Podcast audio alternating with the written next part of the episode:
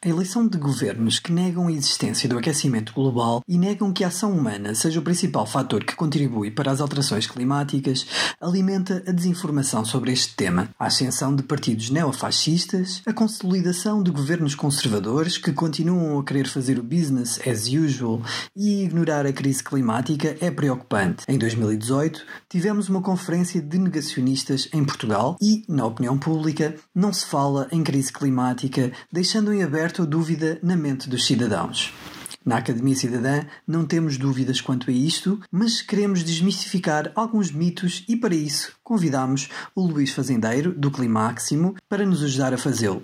A moderação desta conversa nunca mais será feita pelo João Costa, da Academia Cidadã e também da campanha Linha Vermelha. Se quiserem contribuir para que a Academia Cidadã continue a promover estas conversas e todas as suas outras atividades, não deixem de passar pelo site academiacidadã.org, onde encontrarão o local para fazer donativos uh, através do Patreon, do PayPal ou transferência bancária. E a pergunta de hoje é: as alterações climáticas são uma invenção? Olá, um, bom, bem-vindos uh, à terceira conversa da, da campanha Nunca Mais, da, da, da, Academia Cidadã. Agradecer, antes de mais, também ao espaço, só com calma, pela cedência do, do espaço, ao PT Revolution também pela, pelo live streaming que tem feito e vai continuar também a fazer. Um, Bem-vindos, bem-vindas e obrigado Luís também pela, pela tua presença. Uh, bom, o meu nome é João Costa, eu faço parte da, da Academia Cidadã, uh, co-coordeno a campanha Linha Vermelha, que se não sabem mais podem ver em linhavermelha.org. Um, que tem a ver com alterações climáticas, daí também eu me ter voluntariado para ser o moderador desta conversa. Uh, já começámos com algum atraso, pronto, pedimos também desculpa por isso, mas pronto, foram dificuldades técnicas que não nos são alheias, mas pronto. Bom, relativamente a isto, nós uh, pensámos em começar aqui com dois pequenos vídeos, antes até também de apresentar, do, do próprio Luís também se, se apresentar. Uh, ou se calhar não, se calhar começas por, por te apresentar. Os vídeos, não é os vídeos. Ok, então, uh, bom, se calhar começamos aqui com o primeiro vídeo que tem. Isto foi uma notícia de 14 de agosto, da Lusa. Uh, foi um, um estudo uh, da Nature Communications em que eles perceberam e analisaram mais de 100 mil artigos na imprensa, publicados entre 2000 e 2016, e perceberam que. Hum, que notícias que veiculam informações negacionistas que têm mais atenção uh, do que uh, propriamente a ciência climática. A afirmação deles que mais me chamou a atenção foi que basicamente eles perceberam que, que a diferença era de 49% uh, a mais da, da, importância que é dada a, a notícias e artigos que, que veiculam informações negacionistas. É isto, Luís, queres uh, comentar e, e apresentar-te também? Acho que podes começar por isso. Ok. Boa noite a, a todos e a todas, já, para começar. Obrigado à Academia Cidadã e ao Espaço com Calma por terem organizado estas conversas e ao João também, que é um, um bom amigo, é uma pessoa extremamente inspiradora e com muita energia e que tem, tem, tem desempenhado um papel incrível né, em termos de ativismo. Este vídeo que nós vimos agora, portanto, isto é do, do John Oliver, que é super conhecido, um apresentador de origem inglesa, mas que trabalha nos Estados Unidos. Depois ele tinha um senhor ao lado dele também, que é o Bill Nye, que é muito famoso por fazer programas de divulgação científica. E muita gente, sobretudo quando era criança nos Estados Unidos, cresceu a ver os vídeos dele com coisas engraçadas, em que havia explosões e assim. Portanto, e o que é que eles se lembraram então de fazer? Sendo que a ideia original, acho que nem é daqui, já, já vinha de uma conversa anterior. É, portanto, a, a ideia em muitos dos mídias é para nós termos uma discussão sobre, sobre, seja sobre que assunto for, vamos tentar ter um, um equilíbrio, ou seja, vamos ter uma pessoa pró e uma pessoa contra. E, mas na verdade, em determinadas questões, isso distorce completamente o consenso científico que existe. Que existe, portanto, por exemplo, seria muito estranho nós termos um debate em que temos uma pessoa a favor da Terra plana ou dizer que, que, o planeta é plano e outra pessoa a dizer que a Terra é redonda. Portanto, seria muito difícil passar este tipo de coisas. E na verdade, o que existe é um consenso científico esmagador na, na, na comunidade de que as alterações climáticas, portanto, estão a acontecer. Portanto, não só uma invenção, como o título da conversa pergunta, de todo Portanto, dois factos muito importantes estão a acontecer. Portanto, neste momento o aquecimento é inequívoco e também já não há dúvidas entre nenhuma das pessoas que trabalham realmente na área de que o principal efeito são, é, são as causas antropogénicas. Já agora não me apresentei, portanto, eu sou Luís Fazendeiro, sou físico de formação, tenho colaborado com o Climaxim nos últimos 4, 5 anos, também com a plataforma Algarve Livre de Petróleo e com outros movimentos, e estou a fazer um doutoramento na, na Nova, atualmente na Universidade Nova, portanto, sobre, sobre esta questão. Das alterações climáticas. Das alterações climáticas. Sim. Um, pronto. É, pegando até aqui, continuando uh, nesta questão da, informação, e porque é, no fundo é, é, é, é, no fundo a questão que está ligada intimamente a isto, não é? Não é, uma questão, às vezes, tanto de, de falta de informação, é mais de, de, toda a confusão. Sim, uma notícia também esta semana, uh, que foi um relatório que, que a Avaz fez, uh, por causa do YouTube e dos vídeos recomendados, que aparecem depois de nós vermos um vídeo, não é? Como apareceu ali há pouco, acaba um vídeo e aparecem depois vários vídeos recomendados, e mesmo até por causa dos anúncios que são pagos, uh, em que 16 em cada 100 anúncios uh, têm essa uh, finalidade, ou seja, encaminham as pessoas para informação falsa à volta do tema das alterações climáticas. Pronto. E a Avaz fez esta, esta, esta, este estudo e depois também acho que interpretou o próprio YouTube, etc. Pronto. Um, tu falaste em causas antropogénicas, pronto, eu não sei, acho que se calhar é, não sei se é consensual, se toda a gente sabe o que é que isso é, queres uh, explicar um pouco? Posso explicar um bocadinho então? Na verdade, eu tinha preparado assim um, um, discurso enorme, mas pronto, o João depois sugeriu fazer antes mais tipo conversa e se calhar é mais, é mais animado assim, porque senão estava aqui uma hora a falar e podia estar 5, 6, 7 horas a falar sobre o tema. E, mas, portanto, causas antropogénicas quer dizer que, que tem a ver com influência de atividades humanas, basicamente, e isso era a tal questão que havia algumas dúvidas, e, e até, até algumas décadas atrás, e se calhar aqui vale, vale a pena fazer um breve, breve, breve resumo histórico. Portanto, a ciência da, das alterações climáticas em si, que começa sobretudo portanto, pela questão do, do, aquecimento global e do efeito de estufa, já tem cerca de 200 anos. Portanto, a, a primeira pessoa que pensou nisto já, já foi no, nos 1820 do século XIX, foi José Fourier, um, físico matemático, e foi a primeira pessoa a sugerir que o, o, tanto que o efeito estufa poderia ser algo importante para o, para o clima do planeta, ou seja, que havia certos gases que aprisionavam a radiação da solar e que ajudavam a aumentar a temperatura do planeta. E só para fazer um, uma breve comparação, portanto, nós temos aqui três planetas próximos, que é Vênus, Terra e Marte, que têm climas completamente diferentes. Agora, quando eu andava, quando eu estava no liceu e tínhamos aquelas aulas de ciência, etc., aquilo que nos era dito normalmente era que a temperatura de cada um tinha a ver com a proximidade do Sol. Ou seja, Vênus é mais quente porque está mais perto do Sol, como se o Sol fosse uma fogueira. A Terra está um bocadinho mais afastada, portanto está, está a médio. Marte está mais longe, é muito frio. Pronto. A proximidade do Sol é importante, mas a coisa mais importante de todas é mesmo a composição da atmosfera de cada um destes planetas. Então, o que se foi conhecendo nos anos 60, 70, 80, isto isto também muito por culpa da, da, exploração espacial, dos satélites, portanto, todas aquelas missões da NASA, etc. É que Vênus tem um efeito de estufa uh, galopante, ou seja, tem, tem uma atmosfera muito densa, com gases que aprisionam o calor, o, a, a, radiação solar, e por causa disso tem temperaturas de centenas de graus centígrados. A Terra está num estado intermédio, portanto, tem uma atmosfera que é, que é apropriada à vida, sendo que a própria vida provavelmente desempenhou também um certo papel na na composição dessa atmosfera, portanto, que é um assunto também extremamente interessante. E Marte, final, Marte praticamente não tem atmosfera, ou seja, a radiação solar incide em Marte e é praticamente toda refletida. Portanto, e, e como resultado disso, o planeta tem temperaturas de, de vários graus negativos, não, não pode ter água líquida, etc. Portanto, isto no, no século XIX começou-se a perceber então que o efeito de estufa é uma coisa importante mais no final do século, portanto, com a Revolução Industrial a avançar, portanto, com as pessoas a verem que havia realmente muito, muita queima de carvão e os cenários que nós vemos hoje em dia, por exemplo, na China e na Índia, de cidades completamente poluídas em que não se vê nada, já eram a norma no século XIX em algumas cidades europeias, nomeadamente Londres e, e Paris e tantos países mais ricos. E então houve um químico sueco também, que é o Arrhenius, que foi a primeira pessoa a calcular quanto é que a duplicação da, da, da quantidade de dióxido de carbono na atmosfera poderia, qual é que poderia ser o impacto em termos da temperatura. E, e o valor a que ele chegou foi que se nós duplicássemos a quantidade de dióxido de carbono na atmosfera, que a temperatura do planeta poderia aumentar cerca de 6 graus. O, o consenso atualmente é um bocadinho menos do que isto, mas isto também era outra longa discussão, porque provavelmente o consenso atual também não está a ter em conta certos, uh, certos feedbacks do, do sistema. Mas então, ele era sueco, portanto ele achou que isso se calhar até era boa ideia, e, porque os, os invernos na Suécia são horríveis, pronto, mas, mas a verdade é que quando nós falamos, por exemplo, em 5 graus ou 6 graus, isto é sempre só um, um valor médio. Portanto, isto é uma coisa também que, que, passa e que se pode falar um bocadinho, que é, portanto, isto é uma média de toda, todo o planeta, portanto, incluindo os oceanos, as partes geladas, etc. Portanto, a média da temperatura à superfície. E o que nós estamos a ver agora, portanto, salta, saltando mais de 100 anos, é que a temperatura média até agora ainda só, aquece, só aumentou um grau e, portanto, e nós já estamos a ter consequências muito, muito, muito, muito graves.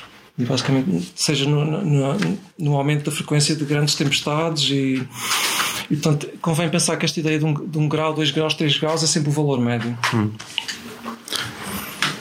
Uh, tu, tu, falaste há pouco no nome do Arrhenius, hum. Eu li há pouco tempo e percebi que ele e a Greta têm algum grau de parentesco, não é? É verdade. Tem, ele é bisavô, something dela, uma, uma curiosidade, curiosidade.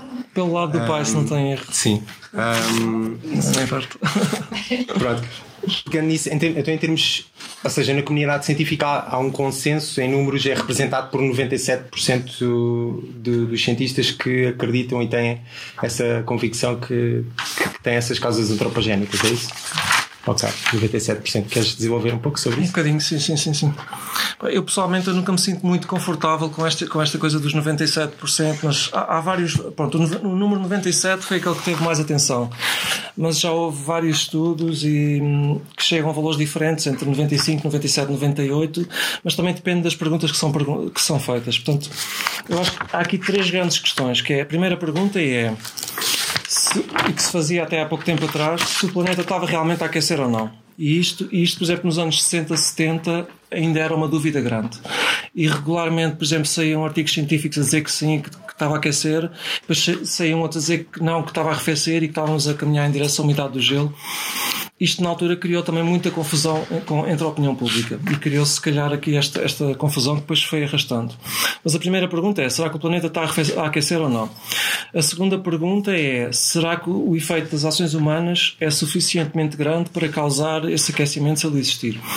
E estas duas perguntas foram basicamente respondidas ou completamente uh, tratadas cerca na década de 90. Portanto, em 88 é quando se forma o, aquele, o painel do IPCC, portanto, das Nações Unidas em que basicamente, portanto, as Nações Unidas começam a perceber que isto poderá ser um problema e que precisam, precisam ter melhor informação, então criam um corpo científico que basicamente o que faz é fazer uma revisão de toda a literatura. Portanto, o, o IPCC, ao contrário do que muitas vezes é dito, ou que as pessoas pensam, não faz pesquisa original. Portanto, não faz experiências, não, não escreve artigos originais.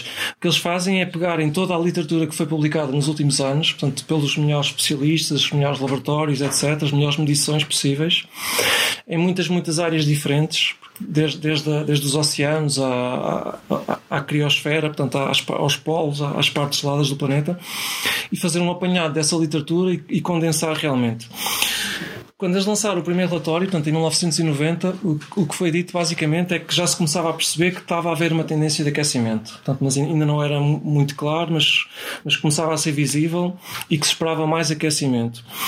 O que, quando saiu o segundo relatório em 95, portanto, entretanto, já tem havido vários, esse grau de confiança, portanto, aumentou muito e eu acho que a partir daí a comunidade científica, portanto, que estuda estas questões e, que, e, que, e que, sabe, que conhece realmente o problema a fundo, ficou convencida. Portanto, a partir de 95, isto é uma data a reter, o aquecimento está a acontecer, é já claríssimo e é de influência antropogénica. Ou seja, não é a atividade do Sol, não é os vulcões, não, não, não é geotérmico, é, é devido à queima de combustíveis fósseis. E, por exemplo, só para terem uma ideia, um número que, que ajuda a ilustrar um bocadinho esta ideia, nós atualmente, num só ano, estamos a queimar uma quantidade de combustíveis fósseis, portanto, que é basicamente carvão, eh, gás e petróleo, superior àquela que demorou mais de um milhão de anos a, a acumular. Ou seja, Portanto, estes combustíveis vão se formando tanto no, no subsolo, portanto, uh, devido às grandes pressões e, às grandes temperaturas, ao longo de milhões e milhões de anos, e nós em 200, 300 anos estamos basicamente a destruir todo este património que foi criado ao, ao longo de à volta de 200 milhões de anos. Portanto, é, é basicamente por influência humana. Então, mas também é correto dizer que sempre existirão alterações climáticas, certo? Sim. ok, isto é outro longo tópico também. Assim, resumindo muito rapidamente, sempre houve alterações climáticas e o planeta Terra portanto, já passou por estados muito, muito, muito piores do que aquilo que nós estamos a ver agora ou que vamos ver nos próximos anos. E, portanto, isto, isto também é um argumento dado pelos, pelos negacionistas ou pelas pessoas que querem simplesmente gerar dúvida. Por exemplo, pegando só na, na altura em que os dinossauros portanto, ainda, ainda caminhavam sobre a Terra, que acabou à volta de 65 milhões de anos, Uh, a temperatura nessa altura era muitos, muitos, muitos graus acima do, da média atual. Provavelmente entre 6 a 10 graus centígrados mais quente. Mas isto tem outras consequências. Por exemplo, a, a, Antártida, que é um continente, estava completamente livre de gelo. E, portanto, ou seja, todo, todo o gelo que, que hoje está lá aprisionado sobre aquele continente era basicamente água líquida. E isto também implica que o nível médio das águas era cerca de 100 metros mais alto do, do que o atual.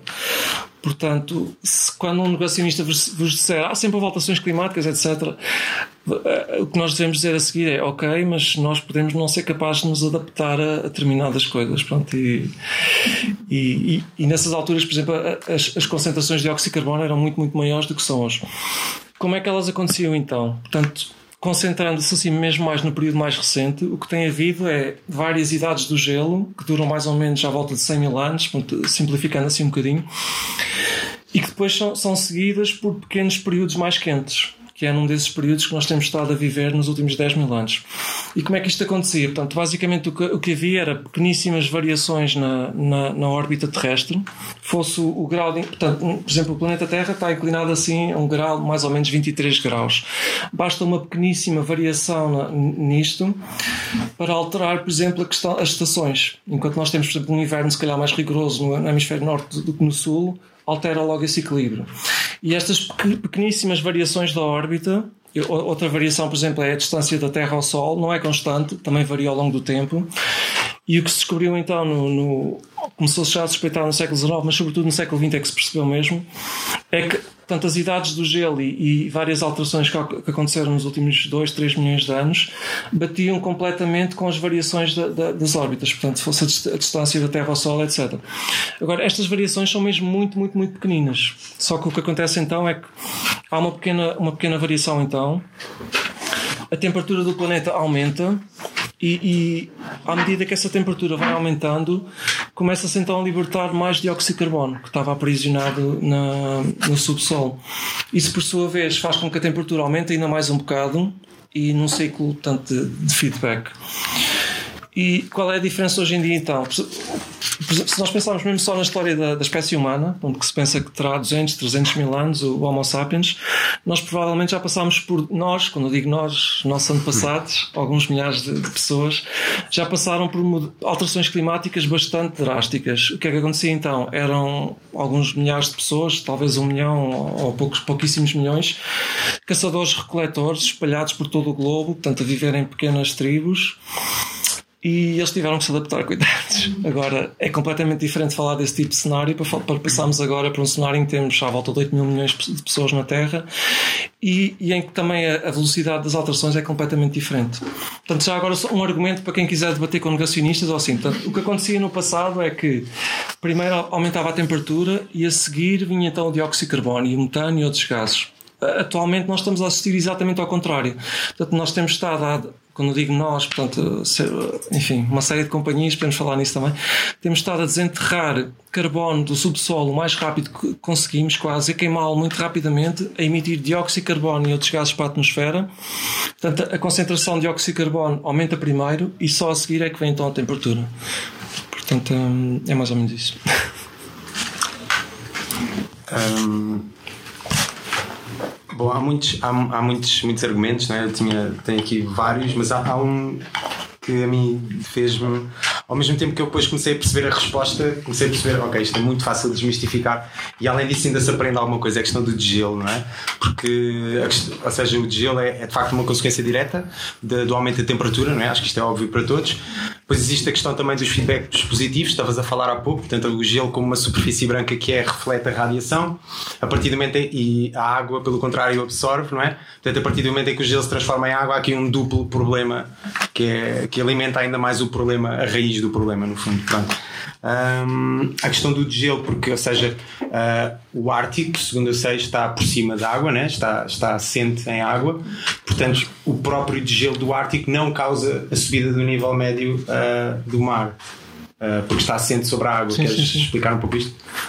É mais ou menos isso, já, já disseste o principal, portanto, ah, no Polo Norte, portanto, o gelo que existe e, e é basicamente água e, portanto, o derreter não, não, vai, não influencia o nível da- das águas, das águas.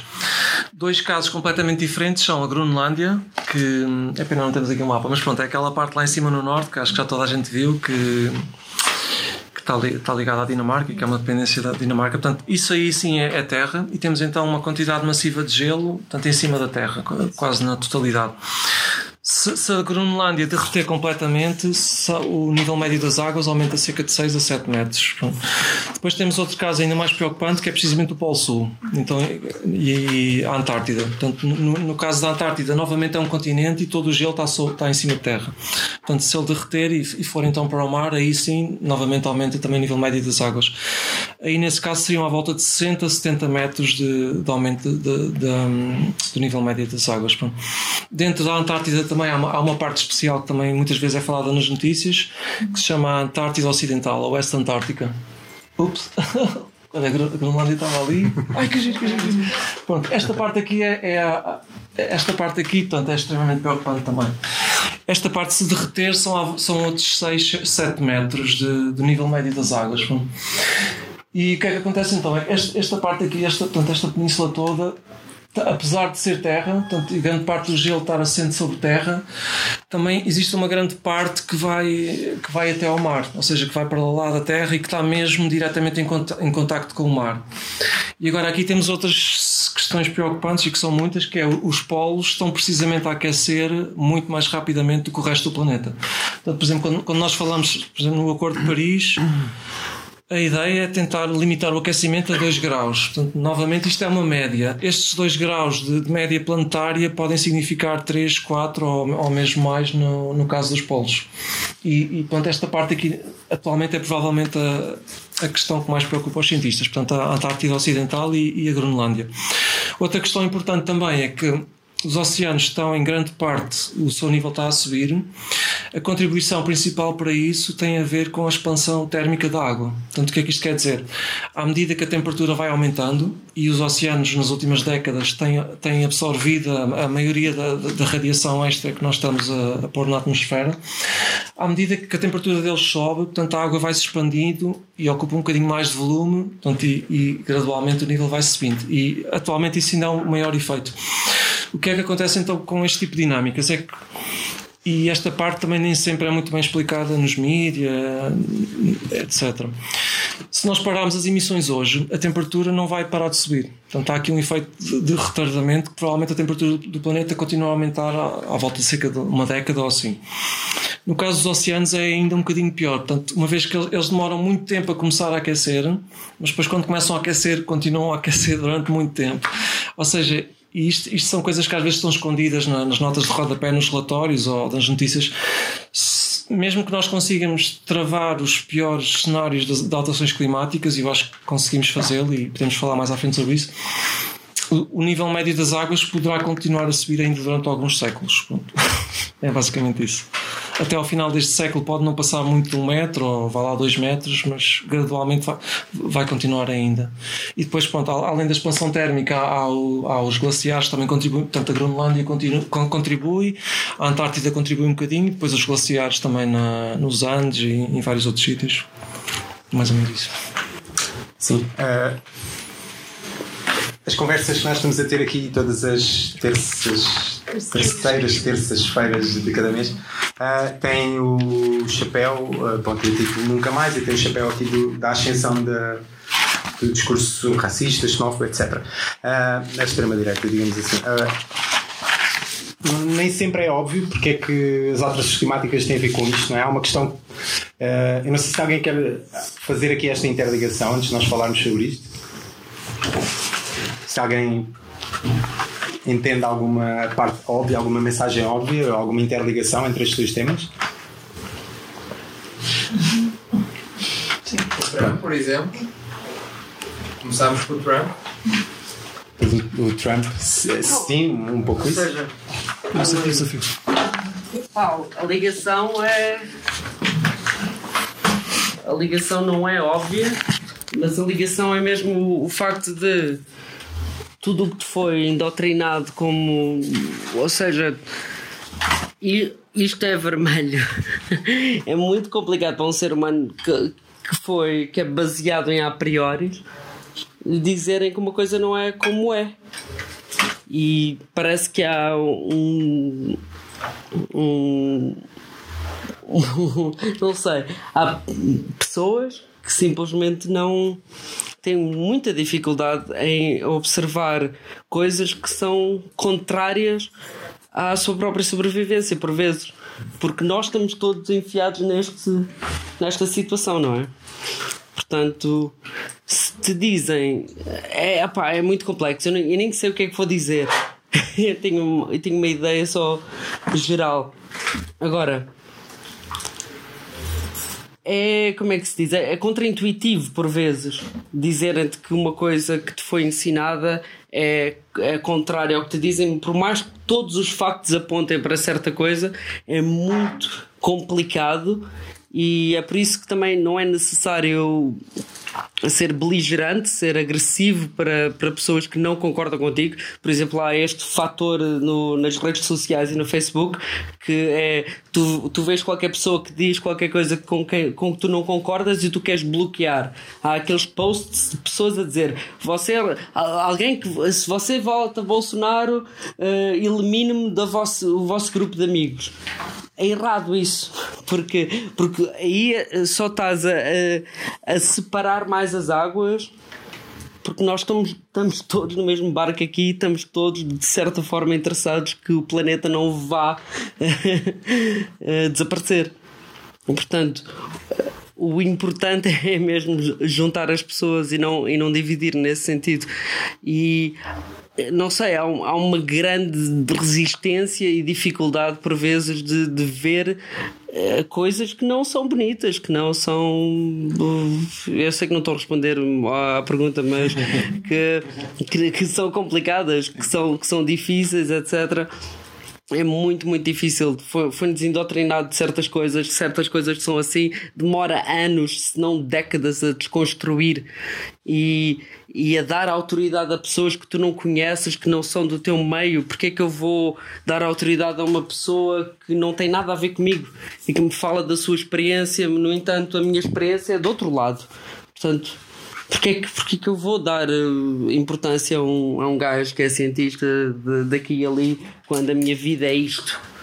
Portanto, há uma dificuldade de vez em quando de associar. Uh, associar pequenos problemas diários e domésticos quase com uma macro, um macro problema que é, que é real e que, que, que, os problemas e depois caímos naquele discurso, os políticos são isto, aquilo é aquilo, aquilo é aquilo outro, que é a conversa de, de, de rua, de estrada. Na verdade não tem.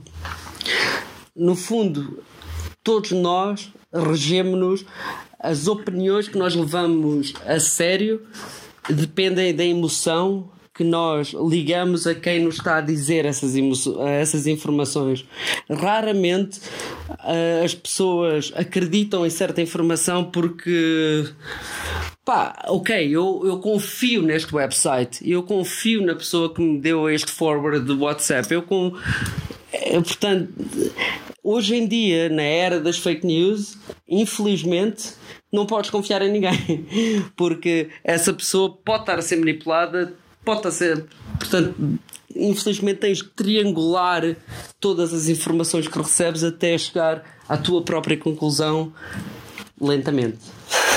Uh, vamos lá ver, mais fundo o meio ambiente do que isto, com Trump, sem Trump. A gente tem que mudar tudo. Não fica pedra sobre pedra. Nada. Muda tudo. Hábitos, tudo. Consumos, produção industrial. Tivemos uma, uma, produção, uma revolução industrial que apelou à indústria, que apelou às chaminés a deitarem, a deitarem lixo para o ar. Temos essas fotografias apelando a isso. O incentivo era esse. A mudança disto tudo. Portanto, oh, pouco agora, apontando um pouco se tem fake news ou não tem fake news. A pergunta é mais funda: o que podemos fazer, mais o que devemos fazer. Como sabem, a poluição é a cada minuto. Nós estamos aqui sentados, são toneladas de lixo que são deixadas, deitadas nos rios. América do Sul, gente à procura de comida, agora temos o inverso disto tudo. Gente à procura de comida, contrastando com a fartura dos bairros elegantes no, no, no lixo, que por sua vez deitam no lixo, que por sua vez vão aos varadores do lixo, uh, aos vertedeiros, como eles dizem, do lixo. Portanto, isto não dá hoje só para estarmos aqui. Não dá sairmos daqui todos contentes. Não dá. Porque não acaba aqui, não começa aqui, não acaba aqui. Não nos iludamos. Não nos iludamos. Temos neste momento, por exemplo, o governo que está no poder. Não importa agora se sou de lá, se não sou de lá. Importa o seguinte: nós não temos na Assembleia da República neste momento e no governo que está, que ganhou as eleições, um programa sobre o meio ambiente organizado, ordenado, com medidas concretas, a emergência do meio ambiente, meus caros convivas, com, companheiros daqui, não é entendido. É tudo banalidades. Falam por falar, porque é bonito falar, porque não se pode falar sem falar disso. Porque na União Europeia há uns tipos lá que dizem que é preciso falar do meio ambiente. Não temos um programa organizado não nos preocupamos com isto. Saímos dos sítios, saímos das assembleias, como sairemos daqui, com uma pseudo-consciência tranquila que não pode estar.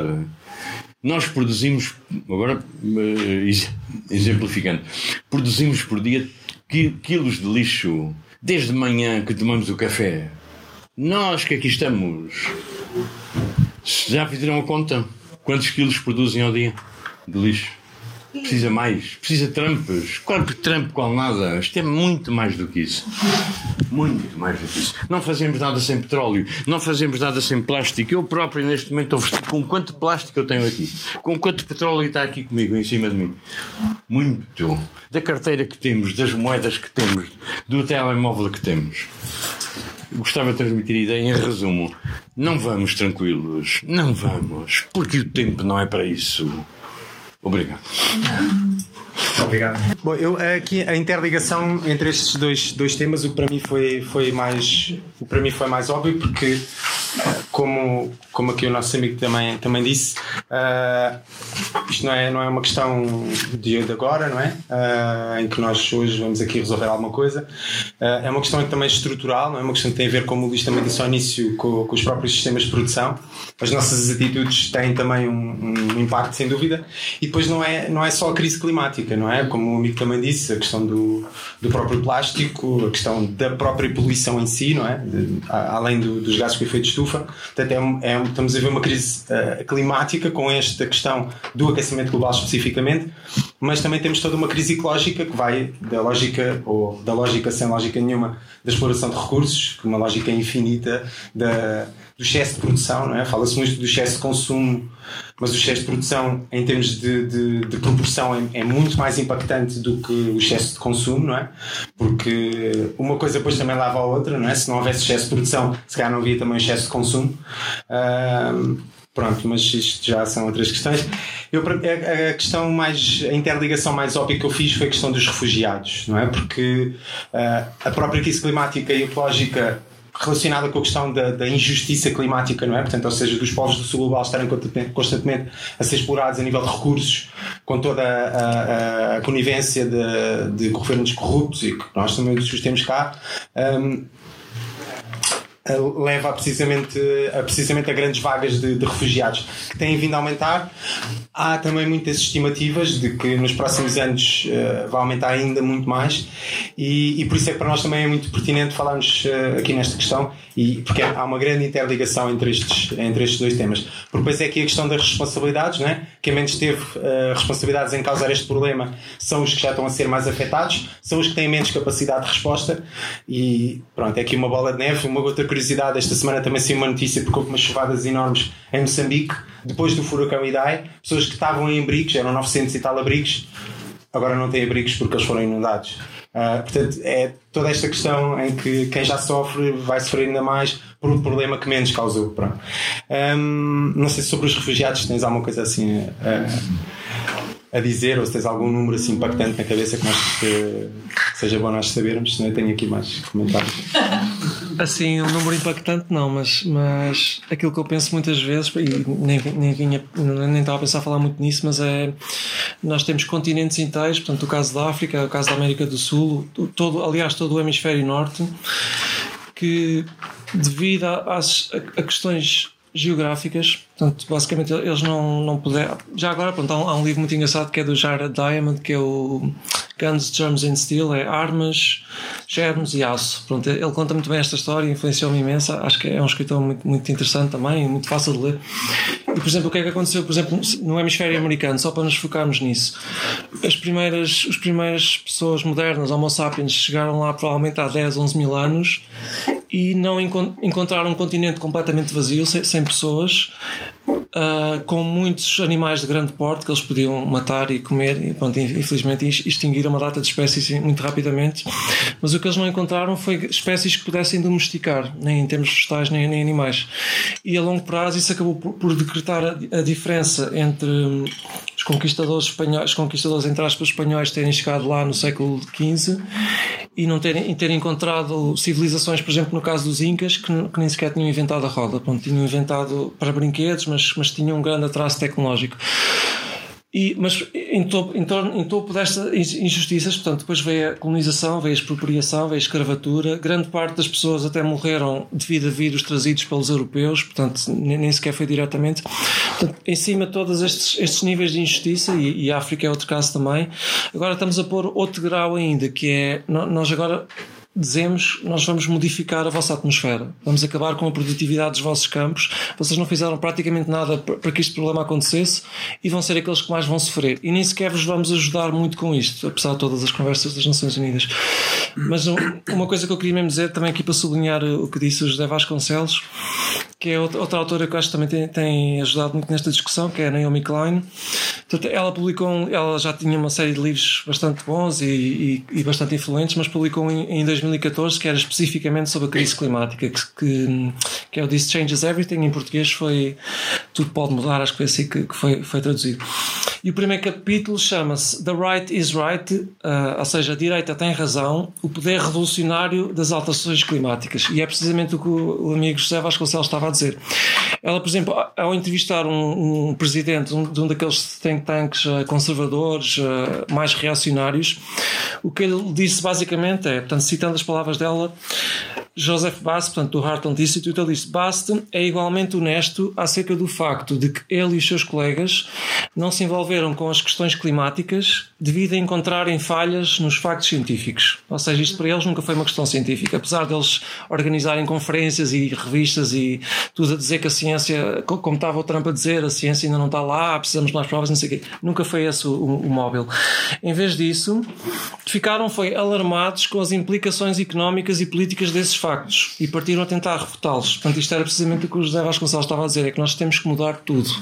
O título do livro dela basicamente é: ou nós mudamos por nossa própria iniciativa e tentamos fazer as coisas de uma forma minimamente justa e, e, e onde possa haver uma civilização nos próximos séculos, ou então o clima muda tudo por nós e, e seja, o que for. Pronto. Agora, agora uma citação direta portanto, desta pessoa, portanto, o presidente de um, de um dos maiores institutos conservadores e reacionários americanos. Quando nós olhamos para esta questão, dizemos isto é uma receita para um enorme aumento no tamanho do governo. Ou seja, se queremos combater a crise climática, vai ser preciso mais regulações, mais restrições, etc. Isto é mau para o negócio. Antes de tomarmos este passo, vamos dar outra olhadela na ciência. E, portanto, os grupos conservadores e libertários pararam e disseram: não vamos simplesmente aceitar isto como um artigo de fé, vamos, na verdade, fazer a nossa própria investigação. E só para chegar mesmo à conclusão, pronto, o que a, o que a autora diz é Uh, ela diz: aqui vai a minha verdade inconveniente. Portanto, segundo ela, eu acho que estes ideólogos hardcore, portanto, da, da extrema-direita, e que, e também são contra a imigração e contra toda uma série de coisas, entendem o verdadeiro significado das alterações climáticas melhor do que a maioria dos políticos, uh, portanto, assim, assim, no, no centro político. Portanto, precisamente continuam a insistir que a resposta pode ser gradual e pode ser indolor e que não precisamos entrar em guerra com ninguém, incluindo as empresas de combustíveis fósseis. Portanto, isto também era um bocadinho o que o José estava a dizer, é, um bocadinho a abordagem da União Europeia, a Tony Costa, etc. É, nós podemos pequenas alterações, a Galp é nossa amiga, a Galp vai começar a produzir gás verde, toda uma série de, de coisas e não vamos mexer muito no sistema E esta ideia pode ser mais perigosa uh, a médio prazo do que propriamente alguém como um Trump ou um Bolsonaro que, que faz afirmações tão fáceis de desmentir e tão ridículas que realmente só acredita mesmo quem está naquela bolha da internet, que também é super importante. Agora, pessoas que dizem que compreendem o problema, como é o caso do, do Obama, do, do, do Trudeau, da, de grande parte da União Europeia, dizem, ok, nós compreendemos, isto é uma crise muito importante e vamos conseguir resolvê-la com pequenos passinhos e, e, incentivos económicos às empresas. Esta, esta estratégia está, está condenada ao fracasso. Portanto, é, é basicamente isso que eu quero dizer. Sim. Um, esta questão faz-me lembrar a frase de alguém que nós conhecemos aqui em conjunto, é, é, que, nós conhecemos em comum, que não vale a pena estar aqui a dizer quem é, mas que é mais fácil imaginar o fim do, do planeta do que o fim do capitalismo. É? Um, mas por outro lado, isto levanta aqui uma questão, que, como o João também disse ali há pouco, mas o planeta não vai acabar, não é? Não, o planeta é super resiliente, não se preocupem com o planeta. Isso foi uma coisa que nós notámos, por exemplo, no último ano ou dois, que é as mensagens, pronto, tanto eu como o João, e se calhar muitas pessoas aqui já fomos a várias marchas do clima, e eu pessoalmente fui, notando que o grau de sofisticação foi melhorando. Então, se calhar há dois ou três anos era muito comum ver aquelas mensagens de vamos salvar o planeta, etc. O planeta não precisa de ser salvo, o planeta está ótimo. Portanto, as espécies animais que, que nós partilhamos o planeta provavelmente vão ter muitas dificuldades, o planeta vai sobreviver. O que nós dizemos, por exemplo, uma máxima que o Climáximo usa muito e outros grupos é nós somos a natureza em autodefesa. Ou seja, nós seres humanos somos parte parte da natureza, sempre fomos, e estamos agora a tentar defender-nos a nós próprios e de preferência às outras espécies que moram connosco. Até porque se nós, se elas não sobreviverem, ou a maior parte delas, nós também não vamos, não vamos conseguir sobreviver. E nós podemos estar aqui num ambiente muito artificial, em que tudo foi construído por humanos, desde as paredes aos livros, à madeira, etc. Mas tudo isto vem da natureza. Portanto, isto foi transformado da natureza, precisa de recursos naturais e mesmo com toda esta conversa de digitalização e desmaterialização, este telemóvel talvez tenha consumido mais materiais do que todos os livros que estão nesta sala. Portanto, isto é uma coisa que nós nos esquecemos. Não há uma crítica, é simplesmente um facto objetivo. E, e, o meu mais rudimentar, provavelmente muito próximo também. Esta, esta ideia da desmaterialização da economia é uma falácia também muito, muito, muito, muito grande, porque está a esconder muitos dos impactos e eles continuam e vão se agravando também. Não sei porque é que fui ter um, sim, pronto, há, aqui há várias, uh, vários factos, isto, notícias, até esta semana saíram imensas notícias e porque o estudo Oxfam que eles fazem uh, anualmente e pá, tem lá N dados, eu ainda não tive a oportunidade de processar bem aquilo, uh, mas vou fazê-lo. Mas tá, existe toda esta interligação, não é? portanto, do, também da, da concentração e acumulação de, de riqueza de uma maneira completamente desmesurada e sem, sem limites. Uh, e, e, a crise ecológica e climática que estamos a viver. Não é? Um, pronto, neste caso também saiu, saiu agora os números de, de, relativos a 2019 para fechar a década e foi é oficial que, que a década foi a mais quente de, de sempre desde que há, que há registros. Não é? Um, por outro lado, agora fazendo o papel aqui de advogado do, do, do outro lado. Um, que por outro lado também se diz que a indústria está, está, a, comprar, está a comprar estudos, até porque uh, diz que o Al Gore já ganhou milhões com o seu filme e coisas do género, não sei o que é que, o que, é que passa pela cabeça e pelo coração. Epá, é, acho, acho que se viu um bocadinho. O, o Al Gore já nasceu rico, Pronto, é, é preciso ter isso em, em, bem claro. Portanto, o pai dele já era senador, se não estou em erro, posso estar a, posso estar a fazer confusão, mas, mas já era bastante rico. E se ele não se tem metido nesta coisa do clima e, e, fazer esta, esta coisa de andar pelo mundo a viajar, ele podia ser muito mais rico do que é.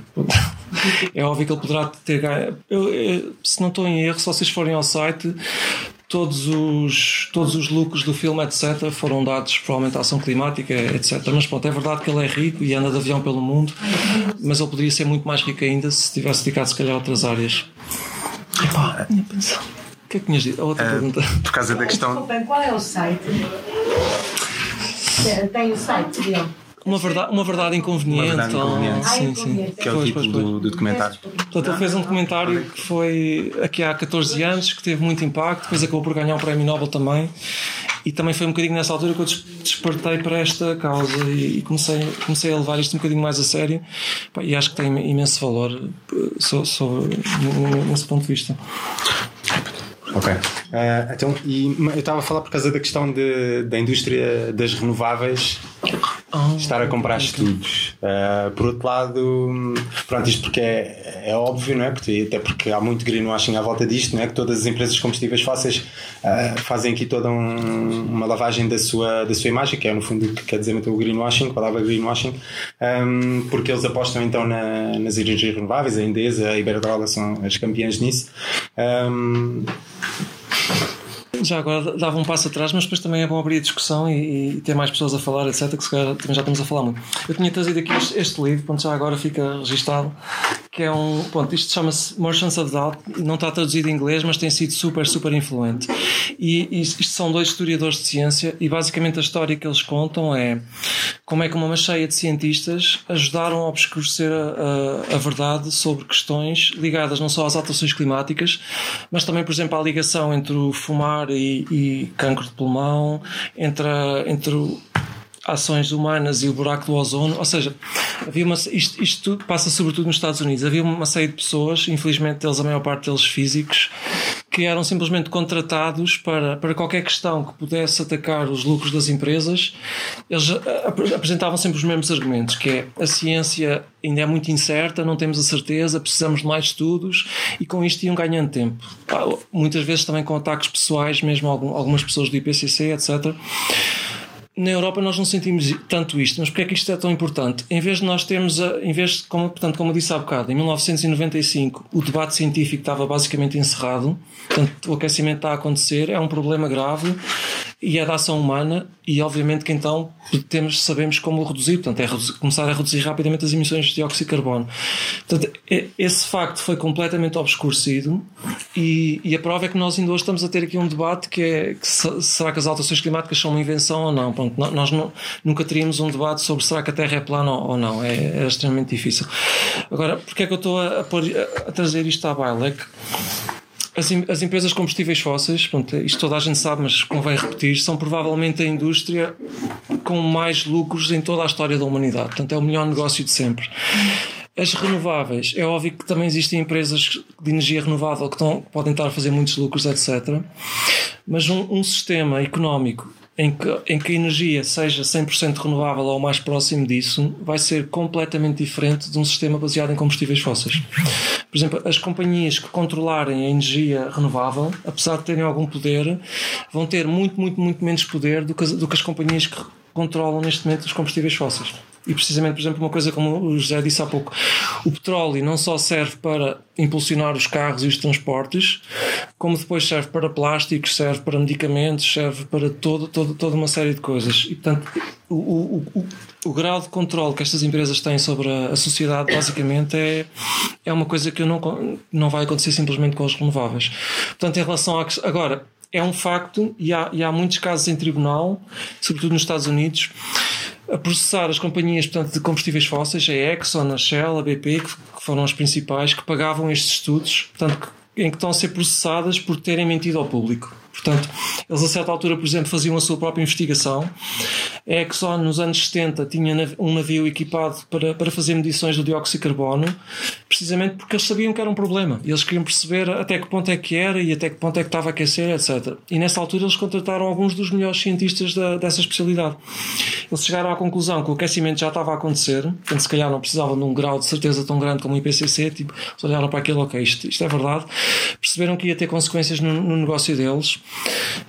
fizeram adaptações, nomeadamente, por exemplo, as plataformas de petróleo passaram a ser mais altas e mais, mais, mais fortes e mais pa- para resistir a tempestades maiores. Portanto, eles fizeram todas estas alterações nos anos 80 e 90, só que enterraram essa informação bem, bem longe lá num gabinete e, pelo contrário, financiaram eh, com milhões e milhões e milhões de dólares, estudos e etc., para tentar gerar a dúvida.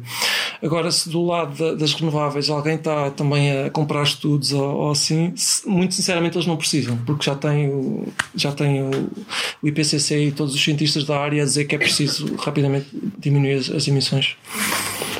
Oh, ok, obrigada. Não sei se isto está a funcionar. Ahm, eu tenho. Eu trabalho mais ou menos na, na área, se calhar mais indiretamente, e, mas não de um- uma perspectiva científica. E tenho principalmente um, um amigo meu, qual eu por acaso ainda não tive a oportunidade de me encontrar, mas costuma me enviar bastante informação. Ele não é totalmente negacionista, mas ele é muito capitalista, então e depois acaba sempre por trazer uma conversa política que é às vezes é impossível de, de evitar, mas eu acho que também à medida que o tempo vai avançando também vai mudando. Mas então eu tenho aqui algumas coisas que, que ele me enviou, mesmo antes de eu vir para cá, portanto eu não tive tempo de olhar muito bem, tentar fazer um check um, e algumas coisas vão se calhar ser pouco um, deep, mas talvez vocês já conheçam. Um, uma delas que ele diz é que de 20 em 20 anos existem previsões do fim do mundo e, e também muito associadas às vezes ambientalistas, que também já aconteceu nos anos 70. Também falou da questão da, da idade do gelo, uh, em que até havia cientistas da NASA que falavam sobre o, o, o, o gelo e como as temperaturas iam diminuir, porque estava então naquela época em que nós já estávamos no, no pico e que a probabilidade era que, que, nós, que as temperaturas fossem descer. Portanto, este é um primeiro ponto. Também houve um estudo que eu acabei por não conseguir ver muito bem, mas é de uma instituição que é da NOAA. Ah, sim, sim, sim. Que supostamente um, tem gráficos sobre o aumento do nível das águas do mar, que não é aumento, que é ou em muitos casos diminuição em alguns países e áreas, e noutros o aumento é, é mínimo. Uh, e que a ONU, entre 2000 e 1990, ou como é que ou 2000 e 2010, ou 1990 e 2010, dizia que o aumento do nível das águas do mar ia ser entre 1 e 1,8 metros uh, e que só aumentou 0,9 uh, mililitros e que podia ter a ver com a crosta da Terra. Uh, portanto, essa é outra coisa. vou dizer várias e depois podem um, complementar. E um, o facto também de existirem cientistas climáticos, e obviamente que quando falamos da ciência do clima não estamos só a falar de clima, climatólogos, não é? O IPCC não é só feito por climatólogos. Um, eu acho que aqui, então, como reflexão a isto que ele falou, eu acho que às vezes é importante nós percebermos onde é que, quais é que são as fontes que nós devemos confiar e quais são os sinais de alerta, como é que nós conseguimos olhar para um artigo e tentar identificar se há, por exemplo, algum truque para identificar quem é que são os investidores uh, ou se aquela associação é apoiada por determinadas empresas. Uh, portanto, fica aqui a questão. E eu também já fiz o exercício, já agora, de me pôr a ver durante 3 dias, 10 horas de negacionismo no YouTube. Um, e foi exatamente isso que aconteceu. Ou seja, eu acho que acontece exatamente ao contrário. Se eu começar a ver coisas no YouTube acerca do tema qualquer que eu quiser, esse tema só vai se perpetuar e a, e a minha opinião sobre o assunto só vai. Exatamente. E eu tive dois meses a, a receber, ou um mês a receber uh, sugestões sobre isso. Uh, mas nesses vídeos falavam, por exemplo, sobre os modelos climáticos que eles conseguem prever, acho que é nos últimos 10 mil anos, qualquer coisa assim, uh, mas que 10 mil anos na história da Terra não é nada, é tipo segundos, e que é exatamente ou seja, não é por uma coisa ter acontecido nos últimos 10 mil anos que vai acontecer amanhã. Eh, que isso até tem um nome que agora não me estou a, a recordar, mas que, que também acontece muitas vezes. Eh, nós achamos que as coisas vão repetir e não se repetem. E. Pronto, eu acho que isto foi mais ou menos aquilo que eu consegui recolher. Ah, também outra questão que eu já vi dois gráficos diferentes tem a ver com a radiação solar. Sim, porque é verdade que uma coisa é a atmosfera, mas também pode ser verdade que, tendo em conta a nossa atmosfera, que. Um, que é a nossa atmosfera, se nós tivermos maior radiação, uh, vai haver o, o aumento da temperatura pode-se registar. Já vi vídeos a dizer que a radiação solar tem, tem sido praticamente inalterada ou inalterável, ou não, não tem tido mudanças, mas também já ouvi vídeos e, pessoa, e pessoas a dizer que sim, tem havido mudança na radiação. Pronto, e estes são alguns uh, dos temas que se calhar posso introduzir. Gostava também de comentar algumas coisas que vocês disseram, mas acho que pode ser numa a seguir. Um, eu queria hum, colocar aqui uma, uma questão que o Luís começou de alguma forma também a abordar, é, que, hum, quando se fala da questão de salvar o planeta uh, ou não salvar o planeta, nós na verdade estamos a discutir é se salvamos a, a espécie humana ou não, mas a mim não, não me interessa ficar sozinho no, no planeta. E, e, e, e, sei também que não é viável, não é? Portanto, não é, não é simplesmente viável destruir todas as outras espécies. Uh, se, isso alguma vez acontecesse, nós também morreríamos pelas mais diversas razões. E, fala-se muito pouco disto. Uh, falamos sempre no abstrato das alterações climáticas, uh, falamos sempre no lado antropocêntrico, ou seja, temos que nos salvar, espécie humana, e esquecemos não só que para nos salvarmos precisamos de todas as outras espécies, mas esquecemos, porque eu não sou especista, ao procuro não ser especista, esquecemos do direito a todas as outras espécies de, de viverem no, no planeta e esquecemos muitas vezes das, dos efeitos cumulativos das coisas como, e agora puxo aqui um bocadinho a brasa à minha sardinha, ao meu trabalho, eh, como por exemplo a construção de barragens, ou seja, a construção de barragens, bom, as albufeiras elas por si também emitem metano e portanto têm, têm um contributo para as alterações climáticas, todas as barragens do mundo são equivalentes às emissões de, uh, emitem em metano equivalente às emissões de CO2 do Brasil ou da Alemanha, por exemplo, mas não é isso que eu quero falar, quero falar da biodiversidade, quero falar especificamente do facto de nós, uh, com a humanização de, não só dos rios, de, de, de toda a natureza, uh, estarmos a inviabilizar uh, a vida das outras espécies e com isso a agravar aquilo que já são as consequências naturais das alterações climáticas. e o melhor exemplo, neste, neste caso da humanização, e que eu conheço bem, então, das barragens, é o facto de nós, ao construirmos barragens, não permitimos que os sedimentos cheguem às nossas costas, não permitimos que os sedimentos cheguem então, às nossas praias e uh, temos o efeito cumulativo da subida do nível do mar com o facto de não chegarem lá os sedimentos que vão permitindo, uh, que iriam permitindo a, eh, a resiliência destes nossos territórios. Ou seja, nós não só estamos a aumentar as nossas emissões de CO2, como com este, com o crescimento constante, com o crescimento exponencial que, que, que o sistema capitalista promove, estamos a agravar aquilo que já seriam as consequências naturais das alterações climáticas. E depois gostava de falar da malta da extrema-direita que acredita nas alterações climáticas e, e que propõe coisas como o controle populacional. Uh, que é, mas não da forma como eu gostaria de ver um controle populacional. Já, acho que já falei aqui numa destas conversas.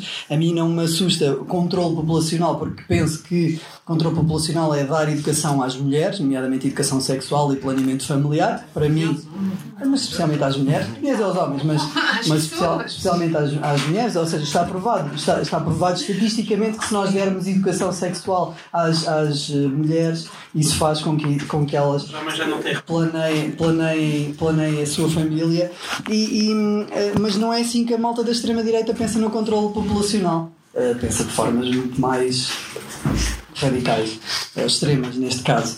E, e gostava que também falássemos. É, é, é, seletivo. É seletivo, exatamente. Pronto. E gostava que falássemos então.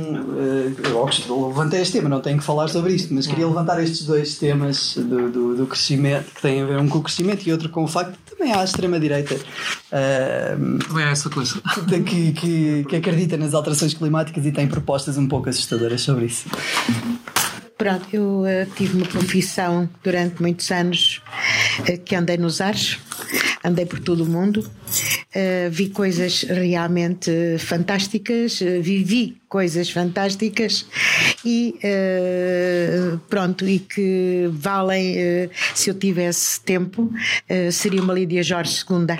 Já fui uma Lídia Jorge colaboradora, fui colaboradora e colega e amiga, mas de facto o meu livro ainda não está para sair e não sei se será a minha filha ou a minha neta que o irá fazer. mas na verdade, tudo aquilo que eu vi no mundo, por todo o mundo, uh, para mim, uh, algumas eu não posso, por questões éticas e profissionais, eu não posso falar nem divulgar, uh, mas não sei se vocês conheceram ou se alguma vez ouviram falar de uma associação que se chama APOVNI. Associação Portuguesa de Objetos Não Identificados, do Luís Aparício. Eu acho que já perguntei isso. Já falou comigo sobre isso. Sobre o Luís. Sim. Eu não sei se ele ainda está bem, se ainda faz. Antigamente ele fazia uma série de coisas muito interessantes no, no Hotel Príncipe, ali na Avenida Duque d'Ávila. conhecem o Hotel Príncipe. Claro, claro. Ao pé da Gulbenkian, uh, portanto, ali. Uh, e, eu, e depois também fazer na espiral, não sei se sabem onde é que é a espiral. Uh, pronto, e penso que tudo isto tem a ver com Uh, não há dúvida nenhuma que uh, todas estas coisas que nós dizemos e falamos não, uh, são muito, muito vazias porque o nosso coração está tão cheio que não conseguimos mesmo transmitir tudo aquilo que está dentro e dos nossos sentimentos. Eu adoro ouvir-vos, eh, peço desculpa uh, ter-vos, uh, enfim, estar a perder tempo e dizer coisas que não interessam muito nem, nem prestam para nada, mas só queria agradecer-vos a toda esta maravilha e pronto, não não tenho palavras, obrigada. Obrigado. E boa noite. Eu só queria dizer um detalhezinho, uh, pronto, tentar uh, encapsular isto. Uh, portanto, o sistema não está fixe, ou seja, é necessário porque quando quer queremos, quer não, seria necessário criar um, um, um sistema sombra fosse capaz de, de, de albergar todo este hedonismo, todo este desperdício de energia ocidental. Portanto, temos os países ocidentais que desperdiçam, usam energia à toa, desperdiçam comida, desperdiçam água, e temos os países do tal Global South que trabalham que nem cães desde, desde que os encontramos. Uh, portanto, portanto, a pergunta ética é, é tipo e, e, e, claro, temos muitas pessoas a virar vegans e temos muitas pessoas a ficarem. veem um documentário e ficam completamente chocadas com o facto de que isto esteja a acontecer e sim, então eu vou fazer algo em relação a isto. E muda os seus hábitos alimentares, muda os seus hábitos de. não, não usam os sacos de, de vime para ir às compras, mas tipo. brutal, isso é ótimo. Mas a arte e, reciclar é muito importante. O, o, o ato tipo, no entanto, é, é, é, tudo extremamente pequeno. Portanto, até que ponto é que nós, como pessoas que se preocupam com tudo isto, conseguimos imaginar um sistema que com é, é basicamente um sistema que seja ecologicamente sustentável não pode, achamos nós ou não, suster a quantidade de energia e hedonismo e brincadeira e fantasia que o Ocidente propaga. Portanto, é necessário um travão algures.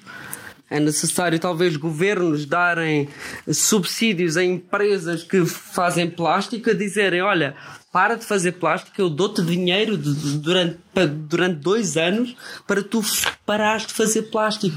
Vai para as Bahamas curtir e para de fazer o que tu fazes. Portanto, o, o, o sistema está tão complexo e tão inter, entrelaçado que quando tu, quando tu paras uma indústria num sítio qualquer, é uma indústria danosa para o ambiente, mas é uma indústria que dá trabalho a 200 mil indonésios, alguns. Eles dependem daquela indústria danosa para sobreviver.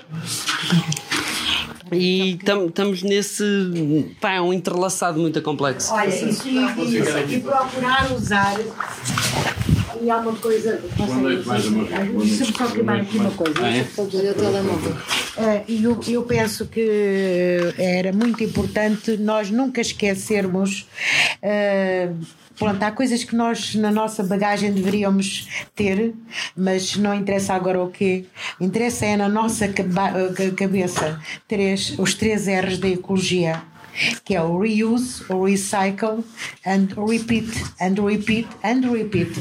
Portanto, usar, reciclar e repetir, não pôr nada, eh, não, não, não desfazer as coisas, eh, não, de cada vez haver menos caixotes de lixo, porque o lixo, eh, o lixo, a maior parte das vezes não se sabe como é que ele é reutilizado e ele tem que ser, porque o planeta hum, é, às tantas está completamente exausto e não, não, não há nada a fazer. E nós qualquer dia estamos a dormir em cima de, de sacos e de porcaria e já não temos colchões e já não temos nada, já não temos uma casa minimamente decente. Temos que nos preocupar com isso. Muito obrigado.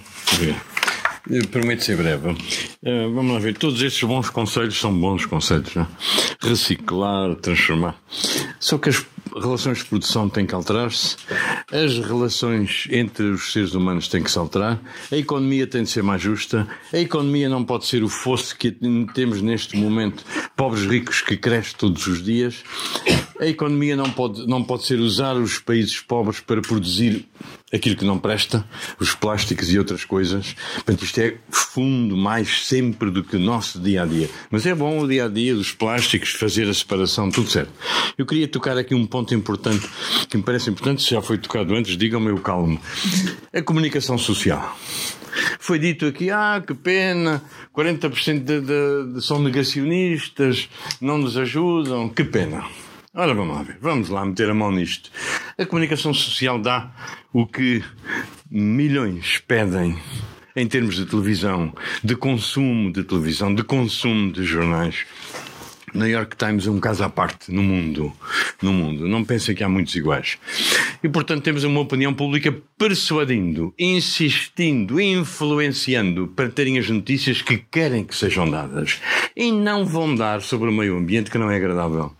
Portanto, a comunicação social não irá falar em termos da estatística, em termos da venda da publicidade, em termos da venda dos exemplares propriamente ditos, não irá falar tão cedo sobre o, o meio ambiente nos termos desejáveis para parar isto tudo, para os políticos pararem, para se mudar isto tudo.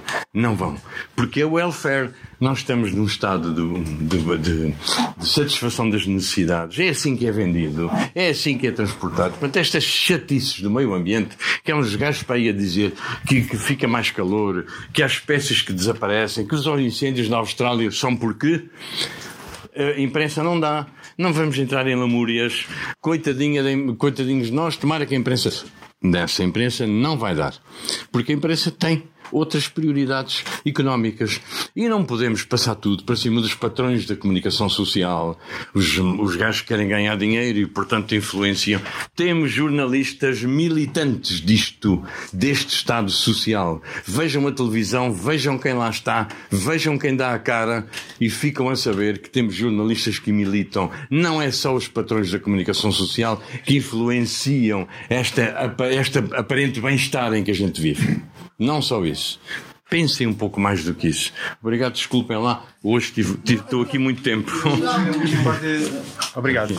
Eu queria passar aqui a palavra uh, ao Francisco, que já estava há mais tempo, depois aqui ao nosso amigo e depois uh, havia outro nosso amigo. Posso-me sentar aqui ao seu lado? Eu queria. Só, só, para fazer aqui coisa, nós estamos são 11 e 10 agora. Uh, Temos pronto, eu queria também que nós depois ainda falássemos na questão da, do que é que nós queremos fazer e uhum. também para responder aqui à questão. Vou tentar aqui ser breve e, e voltando a algumas coisas que o, que o Luís disse. Há dois aspectos. Um que tem a ver com, com esta ideia, partindo se calhar desta ideia da desmaterialização, e outra com realmente o papel e qual é que é o, a questão aqui com a extrema-direita. Relação à questão da desmaterialização, é tendo a olhar para a questão da crise climática não a partir de uma perspectiva do, do, consenso sobre as emissões ou não, mas a partir do aspecto da perspectiva das ciências sociais, não é? E de que realmente se há aqui um consenso sobre um, este, o aumento dos gases de efeito de estufa e, e, que isto é provocado pelas sociedades humanas, temos que olhar então para as relações de poder e para a estrutura social que está aqui, que gera, para o metabolismo, digamos assim, desta sociedade, uh, que está a gerar este problema para perceber realmente quem é que tem aqui responsabilidade, se a responsabilidade de todos e todas da mesma forma, se há aqui umas pessoas que têm mais responsabilidades que outras uh, para poder uh, resolver o problema. E é certo que os combustíveis fósseis são um aspecto central aqui nas emissões e, e, são, se calhar até pensámos assim que os combustíveis fósseis de certa maneira permitiram a industrialização e permitiram ter o sistema social que hoje temos. mas eu também considero importante que uma transição para, uh, apesar de necessária e sendo necessária para os, as energias uh, renováveis, uh, uma transição que se mantenha na mesma lógica social vai trazer imensos problemas também passando por esta questão do mito da desmaterialização, não é? Então pensar que se todos mantemos, por exemplo, pensamos no transporte, que é se calhar o mais fácil, é aquele que tem realmente um grande peso na, nas emissões, deixamos os combustíveis fósseis, passamos para, para, passamos para um sistema de carro elétrico à base de baterias, começamos a ter um aumento de procura enorme por minerais como o lítio, que vão gerar um conjunto de impactos uh, que também, obviamente, vão ter efeitos de, de emissões de, de CO2 tremendos. Portanto, temos que pensar realmente também no sistema social e nas relações que temos de produção, uh, que são super importantes e que o Luís aqui já referia. Em relação à extrema-direita, muito rapidamente, acho que um aspecto temos que pensar, uma característica central deste discurso da extrema-direita é que ele é parasitário, não é? Ele é oportunista é um discurso oportunista e que, portanto, tão facilmente pode ter figuras como um Trump ou como um Bolsonaro que agora dá jeito de dizer uh, que, são, que as alterações climáticas são um mito, como daqui a uns tempos, como tu dizias que há, o João dizia que há pessoas de extrema-direita que uh, reconhecem as alterações climáticas, quando começar a ser conveniente, se calhar vão adotar um discurso uh, dizer que elas existem, é preciso tomar medidas drásticas para para o, o, para o resolver. Portanto, isso, isso é, é super importante de, de, considerar. E quando tu falavas há pouco, Luís, na questão do. De, de, uma, de certas estratégias, determinadas estratégias mainstream, digamos assim, que são adotadas ou são consideradas para combater as alterações climáticas, que são completamente irrelevantes, diria eu, para solucionar o problema falar eh, de questões de, de, de, grandes projetos de mercado de carbono, de, de, destas transições verdes, todo este discurso que no fundo não vai resolver absolutamente nada, porque não toca na estrutura social que é responsável pelo problema. E quando isto realmente começar a ser um problema muito visível, este, estes políticos que, são, que têm eh, estas políticas uh, demonstrarem-se incapazes, a extrema-direita vai obviamente começar a aproveitar-se do discurso das alterações climáticas e vai defender que exista e vai defender a urgência de tomar medidas radicais porque estas pessoas não resolveram o problema. Uh, portanto, é super, é super importante considerar, considerar isto e, e com isto passo a palavra. Boa noite. É, eu chamo Fernando Madeiro e estava para não intervir eh, neste debate. Uh, mas houve aqui, uma, houve aqui uma questão uh, que me toca, porque eu fui jornalista toda a vida e, portanto, tenho de, de, referir isso. Por exemplo, eu, podia, eu podia abordar outras coisas, que é, enquanto eu tenho um telemóvel assim, é? Eu quero saber quantas pessoas aqui nesta sala têm um telemóvel assim, que eu costumo chamar medieval.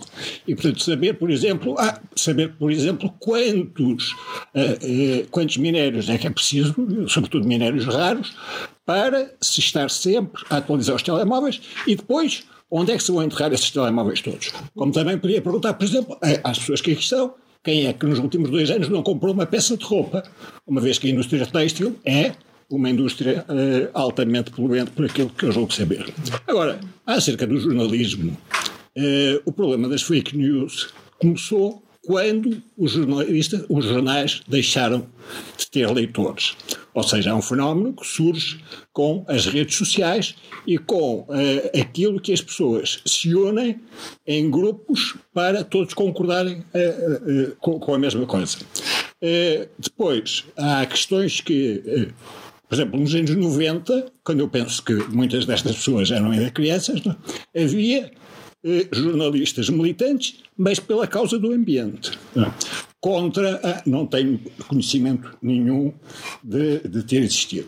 Além disso, em Portugal, Portugal é um país eh, muito atrasado, porque por cada mil habitantes tinha, vendia 70, 75 jornais, quando tínhamos, por exemplo, o Público ao Diário Notícias, que na década de 90 ou na, na primeira década de 2000 era um dos melhores jornais do mundo. Aqui comparava-se com o El País, porque o El País é só um dos 10 melhores jornais do mundo. Portanto, eu não acredito que na Bélgica ou na Holanda houvesse jornais tão bons como esse. Nós comprávamos 80 por mil. Era o indicador do analfabetismo da União Europeia países do centro e do norte da Europa, havia 600, 700 jornais por cada mil habitantes.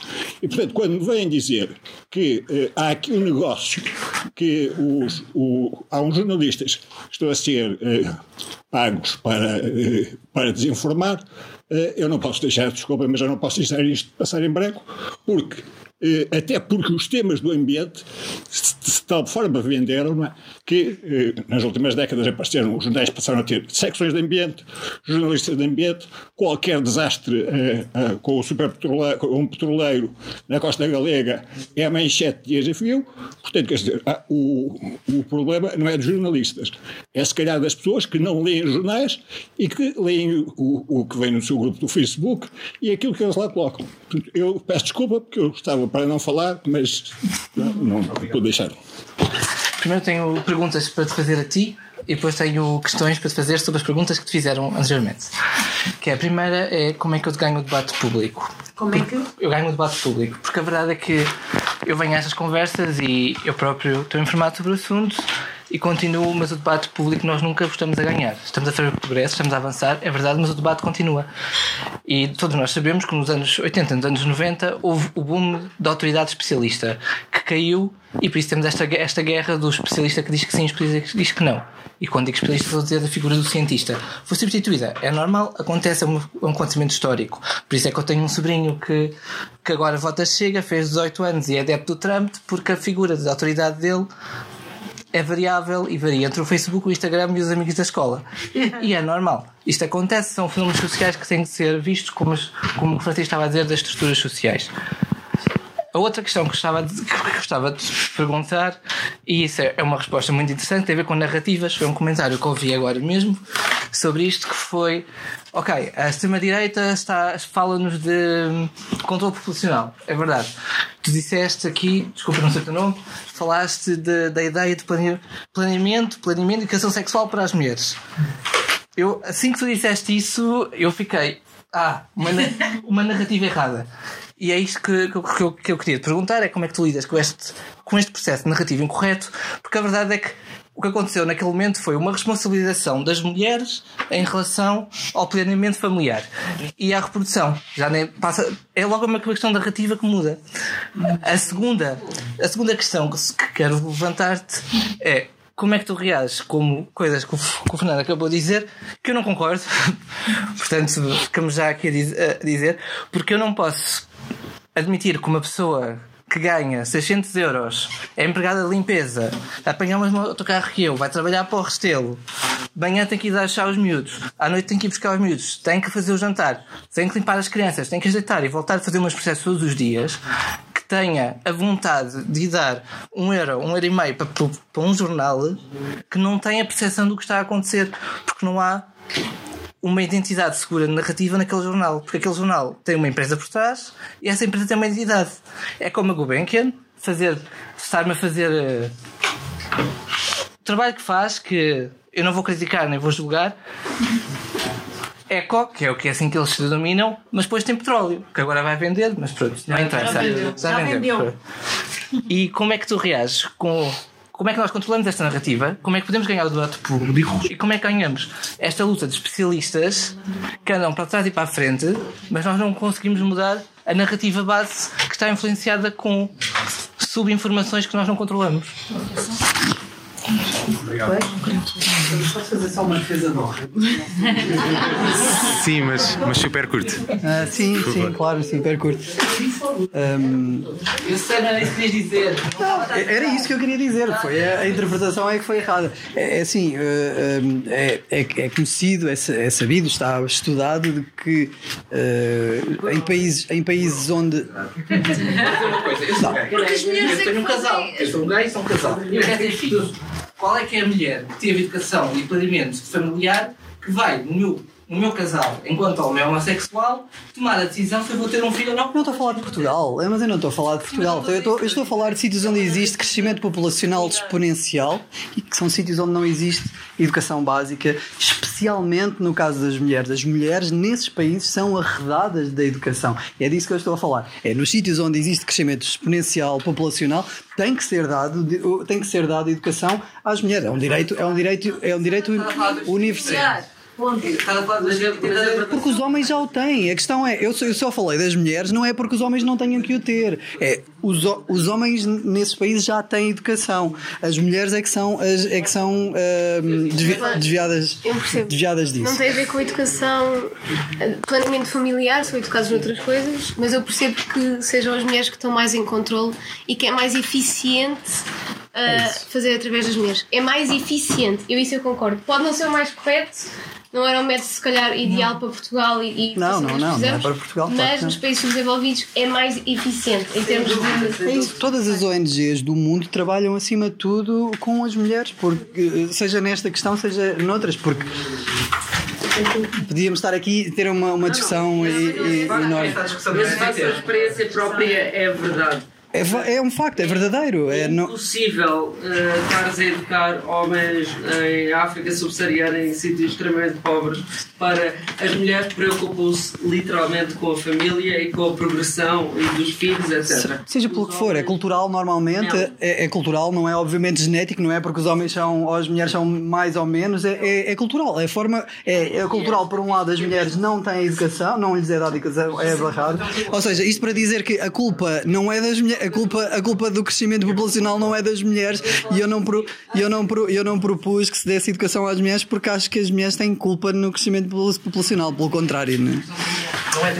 Pronto, eu queria, e desculpa por, por estar a, a cortar, ou tentar cortar aqui um pouco a conversa, mas porque, pronto, isto são temas que se interligam. ah, a pergunta do evento, toda a gente sabe qual é, portanto, voltando diretamente a essa questão e até para se abordar aqui um pouco todas as questões que o Luís tem ali uma folha cheia de comentários. ah, Pronto, eu queria que nós também depois disto, depois desta da tua abordagem aqui ou tudo o que foi dito, ou algumas coisas que foram ditas que requerem a tua a, a tua palavra, acho que era importante nós focarmos um pouco no que é que nós, ou de que maneira é que nós conseguimos, ou de que maneira é que nós cons- conseguimos visualizar alguma coisa diferente para tentar construí-la, não é? Ah, não há uma resposta feita, mas há várias respostas a caminho e depois podemos, podemos falar um pouco sobre isso, mas uh, dou-te a palavra, Luís. Opa, ok. Bom, isto, isto também é mais uma partilha, portanto, as, as pessoas que pediram desculpa por falar, por favor, não peçam, porque acho que estamos aqui para aprender todos uns com os outros. Há pessoas que percebem mais de um assunto, outras de outro, mas acho, que- acho que pronto, o espírito é esse. Se calhar é, é impossível falar sobre tudo o que foi aqui dito, mas pronto, começando um bocadinho pela questão do jornalismo, que eu também tinha aqui apontado. Há uma professora na, na, na Nova, na FCSH, que é a Carla Batista, que também tem escrito muito, muito sobre este tema, e há muitas pessoas, obviamente, que estão a debruçar sobre isto. E há pequenos truques, ou não é? Há pequenas metodologias que são muito importantes. E obviamente que os jornalistas não têm a culpa de nada do que está a acontecer, por, por aquilo que, que, que disse há bocado, e portanto, não só o Fernando, não só as redações são cada vez mais pequenas, como são con- controladas por um número de grupos económicos cada vez menor, muitas vezes com agendas políticas escondidas, portanto não é culpa dos jornalistas.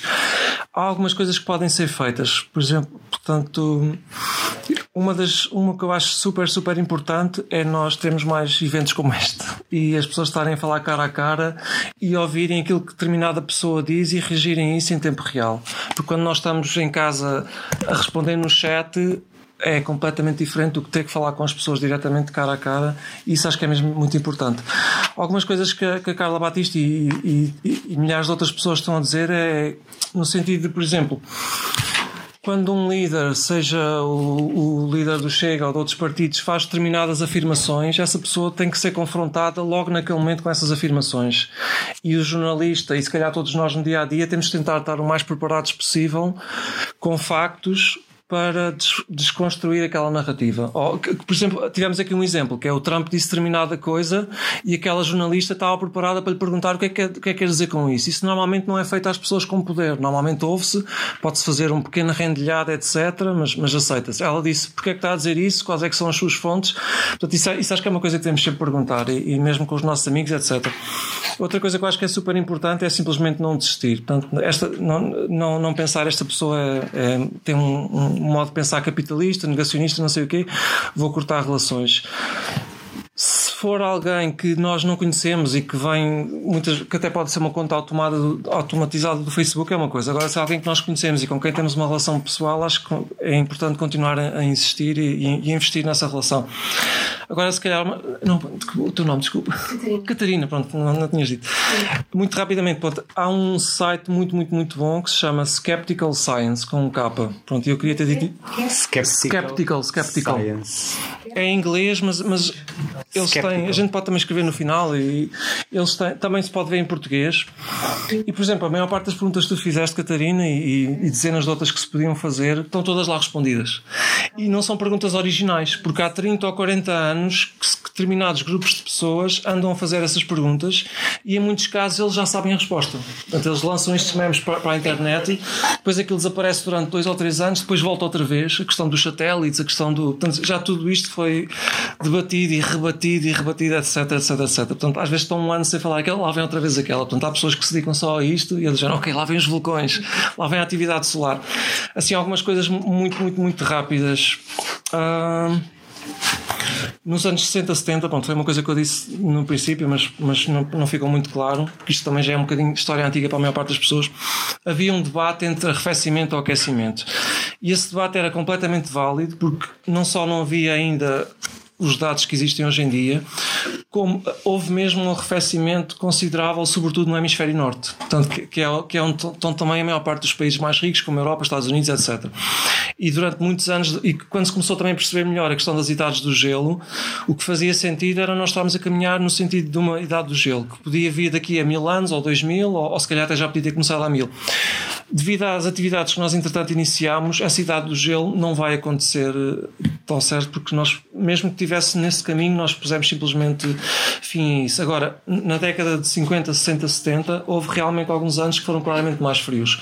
E só a partir dos anos 80 é que realmente o aquecimento descolou mesmo e se tornou uh, pronto, impossível de ignorar, etc.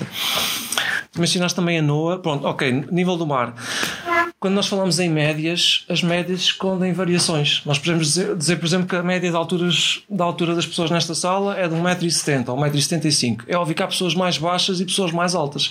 Se nós descobrirmos pessoas que fogem a essa média, não estamos a negar o argumento. Há, apesar do nível de média das águas, em média, estar a subir, há, há pequenos sítios no planeta onde está a descer ligeiramente. Portanto, isso não, não é um argumento porque tem, tem a ver com, com a média também. Supostamente a média, a média era, era esses 9 mil, mil milímetros quando devia ter sido esse um, um metro. Isto foi o que. Isto foi Tem que se cascar, pois, pois, pois, pois. É um vídeo também, é, por acaso é um português, ele. Eu já posso ver, posso dizer o nome, mas ele faz este tipo de vídeos com este tipo de informação e ele é que estava a falar sobre, pois. sobre esse assunto e sobre esse estudo que. Uh, sobre a diferença entre as previsões da ONU. Mas pronto, não, acho que não é, não, não é uma coisa, um argumento que possa sair daqui até ser só, só vendo, só vendo depois.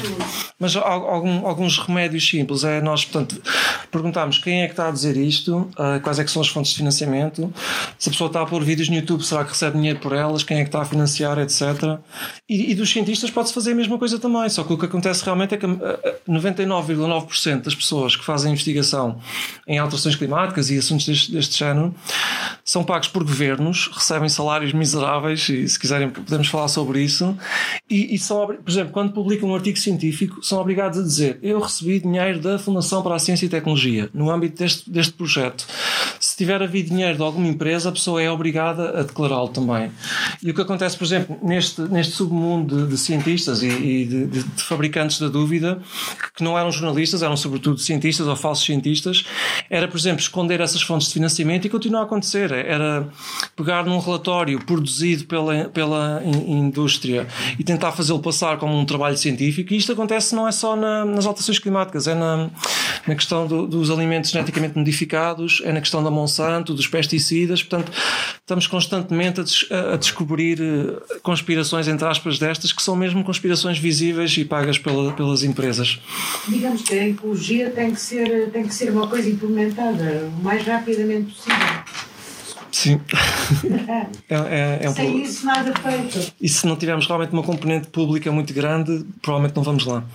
Depois houve, houve umas, há umas coisas que o João disse portanto, sobre a questão das espécies. Pronto, isto não, dá para falar em tudo. Eu pessoalmente também tenho uma certa destruição profissional porque acabo muito por falar em altas, uh, emissões de dióxido de carbono, emissões de gás de efeito de estufa. Estou um bocadinho obcecado com aquela questão, mas se nós, essa é a primeira causa, vá lá, do que está a acontecer e de muito o que está a acontecer. Se formos à segunda causa, é logo o desflorestamento e, e a agricultura e a mudança do uso dos solos, etc. De certa forma, um, a, a sexta grande extinção que nós estamos a viver atualmente e que está, que está em curso é em certa medida mais grave ainda do que as alterações climáticas, sendo que não são duas questões separadas. Portanto, a extinção das espécies degrada os ecossistemas, portanto, faz com que eles sejam já não consigam sequestrar tanto carbono como acontecia antes, acelera o aquecimento global, o que leva à extinção de mais espécies ainda. Mas de certa forma é mais fácil, e pronto, se quiserem eu posso explicar melhor, mas é mais fácil reverter, reverter ligeiramente o aquecimento global, ou pelo menos durante os próximos 100, 200 anos, ou pôr um ponto final, quando uma espécie se perde, não vai, não vai ser ressuscitada, a menos que, que, que hajam descobertas milagrosas no, no laboratório com DNA, mas em princípio essa espécie está, desapareceu para sempre, pronto, que é que é uma coisa que nós hoje em dia temos um bocadinho de dificuldade em perceber ou, ou lidar. Já o discurso da extrema-direita, uma das, das teses que eu tenho é que nós devíamos ter subtítulos quando, e há vídeos engraçados com isso. Quando certos líderes estão a falar, nós devíamos ter subtítulos por baixo. Quando, por exemplo, muitas pessoas dizem. Hum, sempre houve alterações, tudo bem, e a humanidade vai adaptar-se. Eles estão tecnicamente corretos. Nós podemos uh, adaptar-nos a um aumento de 2 graus, 3 graus, a, subidas no nível médio das águas de 20, 20 metros. O que é que nós já falámos aqui muitas vezes? É que os países que vão ser mais afetados estão localizados na África, sobretudo a África subsaariana, um bocadinho do sul da Ásia, bocadinho da América do Sul. Ora, para a pessoa que está a fazer esta afirmação, nós vamos adaptar-nos, essas populações não são um problema. Pelo contrário, se elas diminuírem radicalmente, isso vai ser considerado uma ótima notícia na maior parte dos sítios da extrema-direita. E, portanto, há, há, todo aqui uma, há todo aqui um projeto civilizacional que parte da supremacia da raça branca, desculpem dizer isto em voz alta, mas é, mas é o que está subjacente, e em que as alterações climáticas agora são negadas, mas quando chegar à altura certa, pelo contrário, vão ser utilizadas como argumentos. Já não, já não lembro quem é que disse isto, mas é, mas é 100% é correto. E isto, pois, mais que uma pessoa, porque é, é o plano que está. É o plano que está. E, e, um, truque também aqui, pronto, que, que eu gosto sempre de referir que é um bocadinho polémico, mas é, eu, eu, eu segui a eleição do Obama, do, do, do Trump, aliás, pronto, falava-se um bocadinho desta questão das alterações climáticas, mas nunca é o tema principal. O tema principal é a imigração, é a xenofobia, é a homofobia, é toda uma série, é o racismo, etc, etc. E eu não estou a criticar isso. Mas as alterações climáticas também potenciam todos esses problemas. E no caso do Bolsonaro, eu, eu vi exatamente a mesma coisa. Portanto, muito destaque dado às declarações dele sobre questões sociais, direitos humanos, etc mas tudo o que ele queria fazer com a Amazónia e com os indígenas, ele também já estava a dizer na altura. Portanto, estas pessoas dizem-nos exatamente quem são e o que é que querem fazer. E nós, e nós, se calhar, temos tendência a escutar melhor algumas coisas e outras menos. Mas estes dois tipos de coisas estão completamente relacionados, como, aliás, estes debates tentam ligar. E, e, portanto, a extrema-direita tem um, um, um projeto de civilização muito, muito, muito claro e muito bem definido. E depois ah, e depois, mudança sistémica, se calhar o João talvez queira falar um bocadinho também. Pode ser só ver se sabia aqui mais alguma coisa. Hum... Só fazer aqui um pequeno parênteses, pode ser? Força, força. Uh, temos que respeitar como, como, como normalmente a Bíblia é uma Obrigado. coisa importante para, para as pessoas nas religiões. Uma das coisas que eu penso que nós não deveríamos nunca esquecer são os três R's da ecologia. Os três R's da ecologia são o segredo, são o segredo máximo para o nosso bem-estar interior e exterior porque se andamos de um lado para o outro, de país para país, de sítio para sítio, de Oriente para Ocidente, de Norte para Sul, eh, a nossa vida, o nosso psicológico, o nosso psicossomático, eh, o nosso fisiológico altera-se completamente. Temos que, tanto depressa andamos de, de, de roupinhas de verão como casacos de, já não digo de pele, porque felizmente já poucas pessoas os usam, eh, mas temos que ter um, uma, uh, uma sintonia e uma sinfonia energética como se estivéssemos a ouvir Beethoven no Chopin. É só para adicionar aqui ao que, ao que disse. Um, que é uma coisa que eu por acaso até há pouco tempo não tinha pensado, mas quando nós falamos de das emissões, quando nós falamos das emissões de um país e dizemos que, que as vamos diminuir, uh, nós estamos a falar da produção desse país. Só que uma coisa que é muito, muitas das vezes esquecida de se dizer é que a maior parte da produção e a maior parte do que nós consumimos vem dos países de terceiro mundo. Ou seja, uh, yeah, claro que a Índia produz mais porque tem mais pessoas também e a China também, mas muito porque eles produzem para os nossos para Portugal e para os países ocidentais. Isto quer dizer que se nós, em vez de calcularmos a nossa pegada carbónica através das emissões, calculássemos através da, da pegada dos produtos que nós usamos e que fôssemos à, à, à raiz, à raiz de, das matérias-primas de onde elas vêm, de onde é que as nossas roupas são produzidas, aí, aí sim nós íamos ver qual é que era o nosso real impacto. Porque nós agora não temos completa noção e uh, ao dizermos que vamos diminuir as, as emissões, nós podemos continuar a diminuir as emissões se nós não diminuirmos o consumo ou se não mudarmos a maneira como fazemos o consumo. Uh, vamos ter aqui, vamos parecer que estamos a fazer algo bom, mas na verdade no global não, não estamos a fazer nada. Nada. Um, e isto é uma coisa que, exatamente como os direitos humanos, nós somos, somos muito orgulhosos da maneira como fazemos direitos humanos, mas a verdade é porque dependemos da produção que está nos outros países onde não queremos saber se esses, direitos, se esses direitos humanos estão a ser respeitados ou não. Ou seja, mais uma vez estamos aqui a falar do, da, da hipocrisia do Ocidente, mas muitas das vezes nós não temos noção. A população não tem noção. E esta, por exemplo, das emissões carbónicas era uma coisa que eu nunca tinha pensado. Era que nós estamos a falar do derrame eh, do mais derrame possível. Uh, assim como também já tenho ouvido falar, ok, vamos fechar a central de sinos. Depende de quais é que será qual é que é o resultado disso? Vamos fechar para fazer o quê?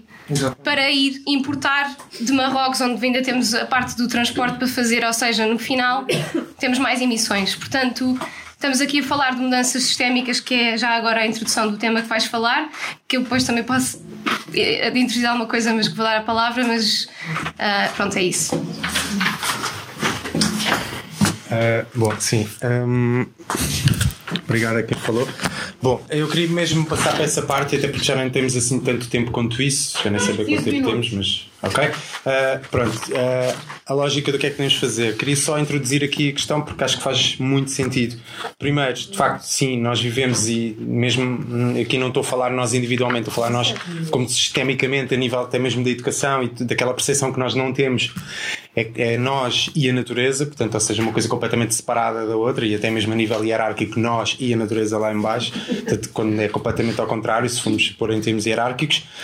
Outra questão que é, nós separamos também muito, e um bocado até porque, porque o João disse, do às vezes se calhar quem, quem, quem afirma que e quem não nega a existência das, alter, das alterações climáticas pode se tornar um pouco mais perigoso do que quem nega, uh, que é nós somos muito do Trump, mas foi na administração Obama que os Estados Unidos se tornaram o maior produtor de combustíveis fósseis. Portanto, Uh, pronto. Uh, outra questão. Uh, por causa, sim, pronto. E outra questão que é, tem a ver com isso também foi por causa muito também por causa de, de, de novas técnicas chamadas técnicas não convencionais de, de exploração de combustíveis fósseis, as, as tar sands, as areias bituminosas e também o fracking.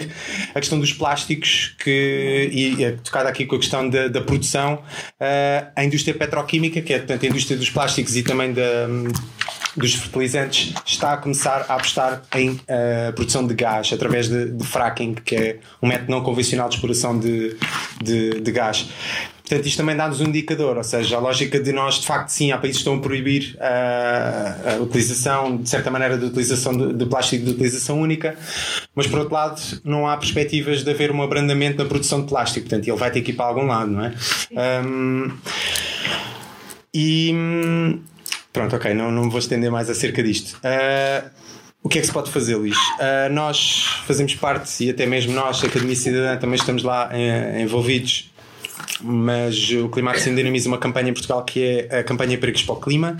Isso dá-nos um pouco alguma perspectiva de mudanças que são necessárias fazer, porque as mudanças sistémicas, ou seja, nós, mudanças que podemos fazer aqui, como também uh, ela, Catarina disse, desculpa. A lógica de fechar a central de sinos não é simplesmente fechá-la, não é? É perceber o que, que aqueles trabalhadores, o que é que eles vão fazer e será que vai ser necessário comatar aquela falha energética? Isso, pronto, já há dados que refutam isso, mas ok. Uh, mas toda esta análise é preciso fazer, não é? Como, como agora a própria a questão da, das centrais a gás, não é? Porque também vamos ter que abordar essa questão brevemente, não aqui, mas a nível temporal vamos ter brevemente que abordar.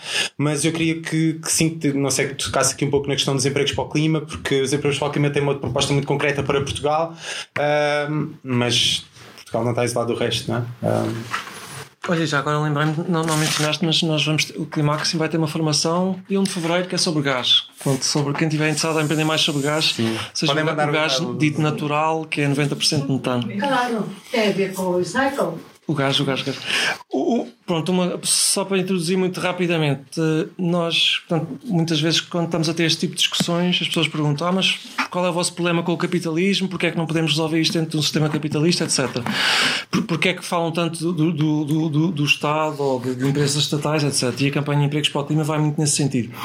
A maneira que para mim faz sentido, e eu sou uma pessoa que vem mais, se calhar, mais da preocupação ecológica e depois é que chega então, se calhar, mais à parte política ou, ou mais de esquerda, se se Portugal fosse invadido amanhã por Espanha ou por um país vizinho, automaticamente o governo português ia convocar um estado de emergência e uh, acionar todos os recursos à sua disposição, começando pelo Exército e pela Polícia, para lutar contra essa ameaça. Portanto, nós não íamos estar aqui a debater que a Galp se calhar precisa de incentivos de mercado para, para travar a invasão ou, ou que precisamos que a sociedade civil se junte para, para chegar. Não, o governo agia imediatamente. Pronto. E nós achamos que, que é o que e é, esse aliás que a ciência nos está a dizer que que a, crise climática é uma emergência a este nível. Portanto, não é tão rápida, se calhar, como uma invasão uh, militar, mas tem impactos de longo prazo que podem ser ainda piores. Só um, um, segundo exemplo: se fosse uma epidemia, como se está agora, por exemplo, a ouvir falar daquele vírus da China, se uma epidemia chegasse a Portugal, automaticamente o Estado mobilizava todos os seus recursos, desde quarentenas até hospitais, até, até pôr médicos a fazer horas extraordinárias para resolver o problema. Portanto, nós não íamos estar à espera das empresas ou dos mercados para, para o resolver. O Climax e a Academia Cidadã estão realmente envolvidos numa campanha que se chama Empregos para o Clima e essa, essa campanha diz que se nós criarmos entre 100 a 150 mil empregos públicos, nós podíamos reduzir as emissões muito rapidamente e se calhar podem procurar mais detalhes sobre isto. Mas para mim o mais interessante é que esta campanha pronto, não é única em Portugal, existe já em, em, muitos, muitos, muitos países e nós estamos a ver cada vez mais propostas, seja por exemplo o, o chamado Green New Deal nos Estados Unidos e agora a União Europeia está, está a utilizar o mesmo nome também cada vez há mais propostas que começam a convergir numa série de, de, de, de fatores. E, por exemplo, um, um, número que aparece muito é os países usarem um investimento na ordem de 2 a 3% do PIB. E isto, isto para quê? Portanto, para implantar muito mais energia renovável, ou seja, para substituir sinos com, com renováveis e com eficiência energética e, e não com, com, com, energia, com gás ou carvão importado. Para termos uma rede massiva de transportes públicos, portanto, em vez de estarmos a falar da questão do, do carro elétrico, ou seja, todos os carros individuais a combustíveis atuais, a empresa a indústria automóvel quer que nós passemos agora para carros elétricos individuais, portanto, nós achamos que isso não faz qualquer tipo de sentido. Para agir na, na, na, na floresta portuguesa, portanto, como deve ser mesmo, ou seja, isto levaria à criação de milhares e milhares de empregos. Portanto, basicamente, se nós, se nós transitarmos numa economia muito dependente dos combustíveis fósseis, nós vamos precisar de mais empregos. Vamos precisar de mais trabalho, não só manual, como também vamos precisar de, de, de, mais educadores, vamos precisar de pessoas que, que, que façam a, a, reconversão dos trabalhadores, etc. Portanto, vamos criar dezenas e dezenas de milhares de empregos. E, e isto para nós, pronto, do ponto de vista do Climax e de cada vez mais pessoas também, é realmente o ponto-chave. É que em muita, muitas vezes nestas questões, sei lá, por exemplo, uma coisa que me perguntam sempre é: vocês estão a falar de ecologia, tem aqui uma garrafa de plástico, ok. nós caímos. ok, ó, tem, tem um.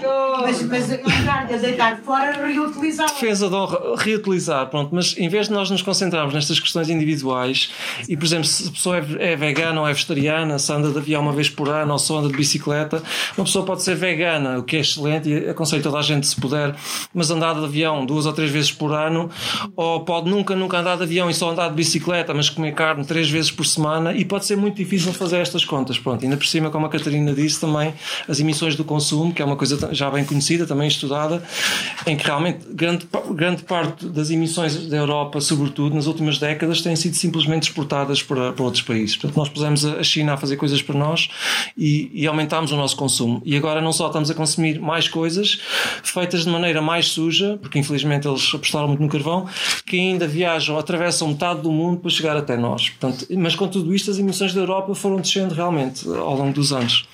Era, e não sei se queres acrescentar empregos ou é mais ou menos isso. Bom, sim, pronto, foi um pouco também o que a, que a Catarina disse. Né? A Europa de facto vende-se como muito. como a, vá, o, um modelo, um modelo. Um modelo de, de, transição e etc., porque literalmente exportou toda, toda a, sua, a, sua, a sua produção de, de energia não é? através de combustíveis fósseis e indústria para, para os países principalmente para a China. O que a China agora está a fazer também com os países à volta delas. Portanto, Já começaram. Pronto.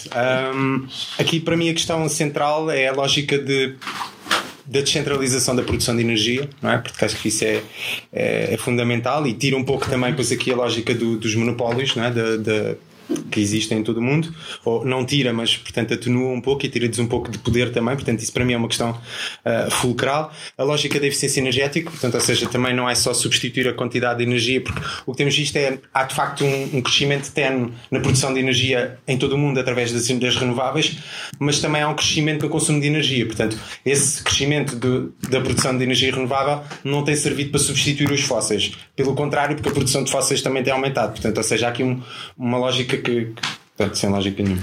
Um, queria dizer, dizer aqui mais duas coisas simples. Primeiro, para poderem ler um artigo sobre isto, ou melhor, há dois, eu não me lembro, mas tu podes te lembrar que foste tu que escreveste, acho teu. Um deles é ati fazer ativismo é melhor do que falecer, que é do Sinan. Uh, fazer ativismo é melhor do que falecer encontra assim no Google, porque faz de facto contas e diz que como é que, por exemplo, com uma ação de desobediência civil uh, feita para, para, encerrar uma mina de carvão, de carvão durante algumas horas, uh, entre aspas, poupa um ano de emissões. Um, e faz a comparação, inclusivamente se suicidasse, etc. Portanto, é, é, um exercício matemático bom, porque ele é matemático. E um do Luís que ajuda-me aquele que fala da comparação entre as emissões de, de, da central de Sines e de e de mil pessoas em 80 anos, tem qualquer coisa como uh, mil pessoas uh, em 80 anos, isto uma média dos, de, de, de, das emissões em Portugal, emitem 640 mil toneladas de CO2, portanto mil portugueses em 80 anos, e a fábrica de sinos no ano emite 6 milhões de, toneladas. Portanto... É, ou, pronto, ou emitia até há muito pouco tempo. Este ano caiu bastante e sobretudo por questões económicas, portanto, não, não, que agora são vendidas como. Mas portanto a ideia básica é que se, se é muito importante as escolhas pessoais que nós tomamos, mas é muito mais importante as escolhas coletivas que nós tomamos. E, e, por exemplo, se um grupo de pessoas se juntar numa determinada campanha, como nós temos tentado fazer, para fechar centrais ou para não haver exploração de gás e petróleo, etc., tem um impacto muito, muito, muito maior do que, do que as coisas que nós fazemos no nosso dia a dia, que são importantes, mas não, não têm. Só mais um exemplo, por exemplo, que eu, descobri há pouco tempo. Não, pronto, um português, por média, e novamente é a questão das médias, imita à volta de 7 toneladas de dióxido de gases de efeito de estufa. Portanto, isto, novamente, isto é a média. Isto é uma média, porque há pessoas que se calhar vão a Nova York 20 vezes por ano é? e, e, outros que, que, que não fazem nada disso. Mas um, um, navio de gás natural liquidificado que chega ao Porto de Sines já, já só ao chegar ao Porto já tem emissões na, na, ordem das 300 mil toneladas de gás de efeito de estufa. Ou seja, pessoas que fizeram estas comparações e é o equivalente à, à, pegada carbónica de 30 a 50 mil cidadãos europeus um ano inteiro. Portanto, isto é só um destes navios e Sines já recebeu mais de 500 navios destes. Portanto, antes falávamos da central de Sines também e, e pronto, a maior parte das emissões está realmente em termos sistémicos. Portanto, é a produção de energia, é a produção de alimentos e a, é a agropecuária industrial. As barragens, um bocadinho como falou o João também, também é um problema que tem que ser resolvido e não tantas escolhas que nós tomamos no, no dia a dia. Sim, até porque isto, ou seja, nós, eh, há uma, uma expressão que, que, que, também já utilizaram e que para mim ficou muito na cabeça e marcou-me de facto e tem-me guiado um pouco, que é há muitas escolhas que já foram feitas antes de nós fazermos as nossas escolhas, não é? Portanto, o facto de nós irmos ao, pá, nós queremos ir a algum lado comprar água, não há hipótese de não ser numa garrafa de plástico. Uh, entre mil e outras coisas, eu se tiver que não morar no centro da cidade, onde é onde, onde há a maior parte dos postos de trabalho, eu vou ter que ir para os subúrbios. E como é que eu me posso deslocar dos subúrbios para a, a, a cidade se, nem em todo o lado há transportes públicos. Portanto, eu tenho que comprar um carro. Portanto, há muitas escolhas que na verdade não são escolhas, que são imposições, até porque muitas vezes as alternativas, como tu disseste há pouco, as pessoas não as sabem muito bem é? e além dos problemas, não sabem muito bem depois como é que, que é que têm para, uh, para enfrentá-los. Portanto, sim, a lógica das escolhas que já foram feitas, portanto, as nossas escolhas são muito importantes, mas não são elas que vão mudar de facto uh, de maneira sistémica uh, as coisas. Elas mudam através do exemplo e pronto, eu acho que é muito importante isso. Um, bom, para fechar, porque estamos mesmo já aqui muito em cima, queria dizer que. que as... Queria dizer uma coisa, não sei se. Ok. Uh, então vá, dá aí, só para terminar. Posso dizer aqui? Vai lá, vai lá. É só para dizer. Diz, diz, diz, diz. diz. Não, eu, isto é só uma coisa que tu disseste. Eu pensei que tu ias dizer isso agora e, e, e acabaste por, por não dizer. Eu concordo com o que dizias, que não, não é. Sei que às vezes há um grande sentimento de impotência uh, sobre aquilo que podemos fazer, até porque nós não controlamos muitas coisas. Estou a pensar, ok, as pessoas, ah, mas têm telemóvel, está bem, mas eu não controlo absolutamente nada sobre o processo de produção disto ou, ou de muitas outras coisas. Então, realmente, o, as alterações, os comportamentos individuais, realmente, por si, não vão mudar nada. Nós temos é que nos organizar politicamente. Isso ah, é central. Nós sozinhos, sozinhas, não vamos fazer nada. Nós temos que nos juntar e incidir sobre estas coisas sobre as quais nós não podemos controlar. Nós hoje sabemos que sozinhos e que somos, nos sentimos incapazes de as controlar, organizados e organizadas juntas, vamos poder ganhar capacidade de as passar a controlar e alterar realmente. Eu acho que isso é um dos aspectos mais essenciais. Corroborando, mas atenção, não, isto às vezes dá sempre uma ideia, porque eu já tive em pff, muitas conversas e debates que, que, acabam sempre nisto, quase numa lógica de não, mas também tens que andar individualmente. Uma coisa não exclui a outra, ou seja, as nossas necessidades individuais, força, pá, não compremos roupa, não, pá, mil e uma coisas que be vegan, não andem de bicicleta há mil e uma coisas fixas que se pode fazer. É muito bom, temos consciência, é muito bom partilharmos iniciativas que fazem isso, whatever, mas é muito mais eficaz, ou melhor, mas além disso, nós também podemos fazer outras coisas e é muito mais eficaz se nós agirmos em grupo. Eu vou dar um exemplo muito rápido para terminar, que é, são contas super básicas, porque eu em contas sou muito mal, mas se eu e o Luís decidirmos, ok, vamos ser veganos e vamos, vamos mudar, nós numa semana conseguimos fazer. Uh, uh, cada um 10 refeições vegan. Se nós num dia nos juntarmos e fizermos uh, 50 refeições vegan para oferecer às pessoas, só nessa refeição fomos mais eficazes do que eu e ele virarmos vegan. Claro. Ou seja, nós juntámos e trabalhámos em conjunto e produzimos algo para toda a gente, inclusive para nós que cozinhamos e depois também comemos. Portanto, mas é esta a lógica. Isto, isto aplica-se uh, numa, numa lógica de movimentos sociais, aplica-se uh, nós na lógica da exploração de combustíveis fósseis ou no tópico do assunto de exploração de combustíveis fósseis, os poucos movimentos climáticos que existem em Portugal que tra trataram desta questão e os muitos movimentos cidadãos que se formaram uh, no Algarve, Vila do Bispo, Pentavir, etc. Né? E noutros sítios, Peniche, em Peniche, etc. Nós em 5 anos anos 5 anos eh, levámos ao cancelamento de. Menos de 4 anos. Em menos de 4 anos levámos ao cancelamento de 12 contratos que existiam. Uh, não, 13. Portanto, é de facto mais eficaz do que. Pronto, não é, não é do que. Mas é mais eficaz fazermos isso do que simplesmente só mudarmos individualmente. Porque aqui depois toda esta questão, e mesmo para terminar nós não vivemos separados uns dos outros, é? ou melhor, na prática, infelizmente vivemos, mas não, nós interagimos uns com os outros e tudo o que nós fazemos tem de facto esse impacto uh, uns com os outros. Portanto, nós devemos agir também em conjunto e não individualmente, porque é isso também que o capitalismo quer: é isolar-nos individualmente, cada um na sua cápsula e acharmos que não temos interligação uns com os outros. É? Portanto, a mudança sistémica passa por aí também, nessa nossa ação conjunta, para tentarmos também influenciar os sistemas de produção. Uh, uma lógica, uh, agora é mesmo a última coisa, obsolescência programada, não é? Como é que nós podemos. Ok, eu posso. Não, eu tenho um telemóvel deste já há 10 anos, mas eu tive que comprar um destes também por mil e uma razões que a nível profissional este não me serve. Uh, mas eu daqui a uns tempos eu sei que eu vou ter que deixar este.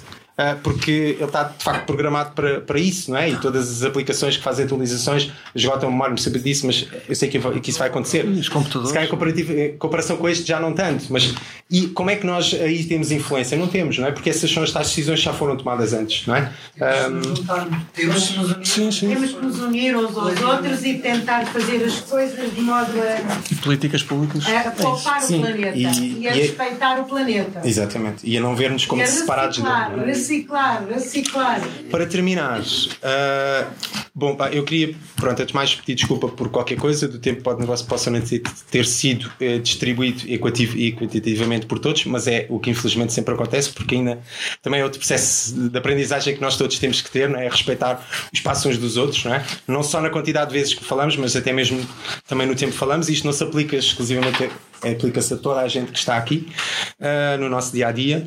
Ahm, queria dizer que a próxima sessão vai ser no dia 18, que vai ser sobre com o tema com o tema os portugueses, com a pergunta os portugueses, nós portugueses não somos racistas.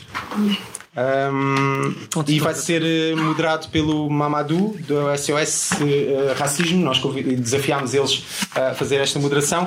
E vai ser o convidado André Amálio, Amélio, desculpa, desculpa André, ah, que é ator e encenador. Ahm, pronto, apareçam ah, e nunca mais. Sempre mais, é nunca mais. Ah, ok. Nu- sempre mais. Nunca mais é mais. Sempre mais, sempre mais.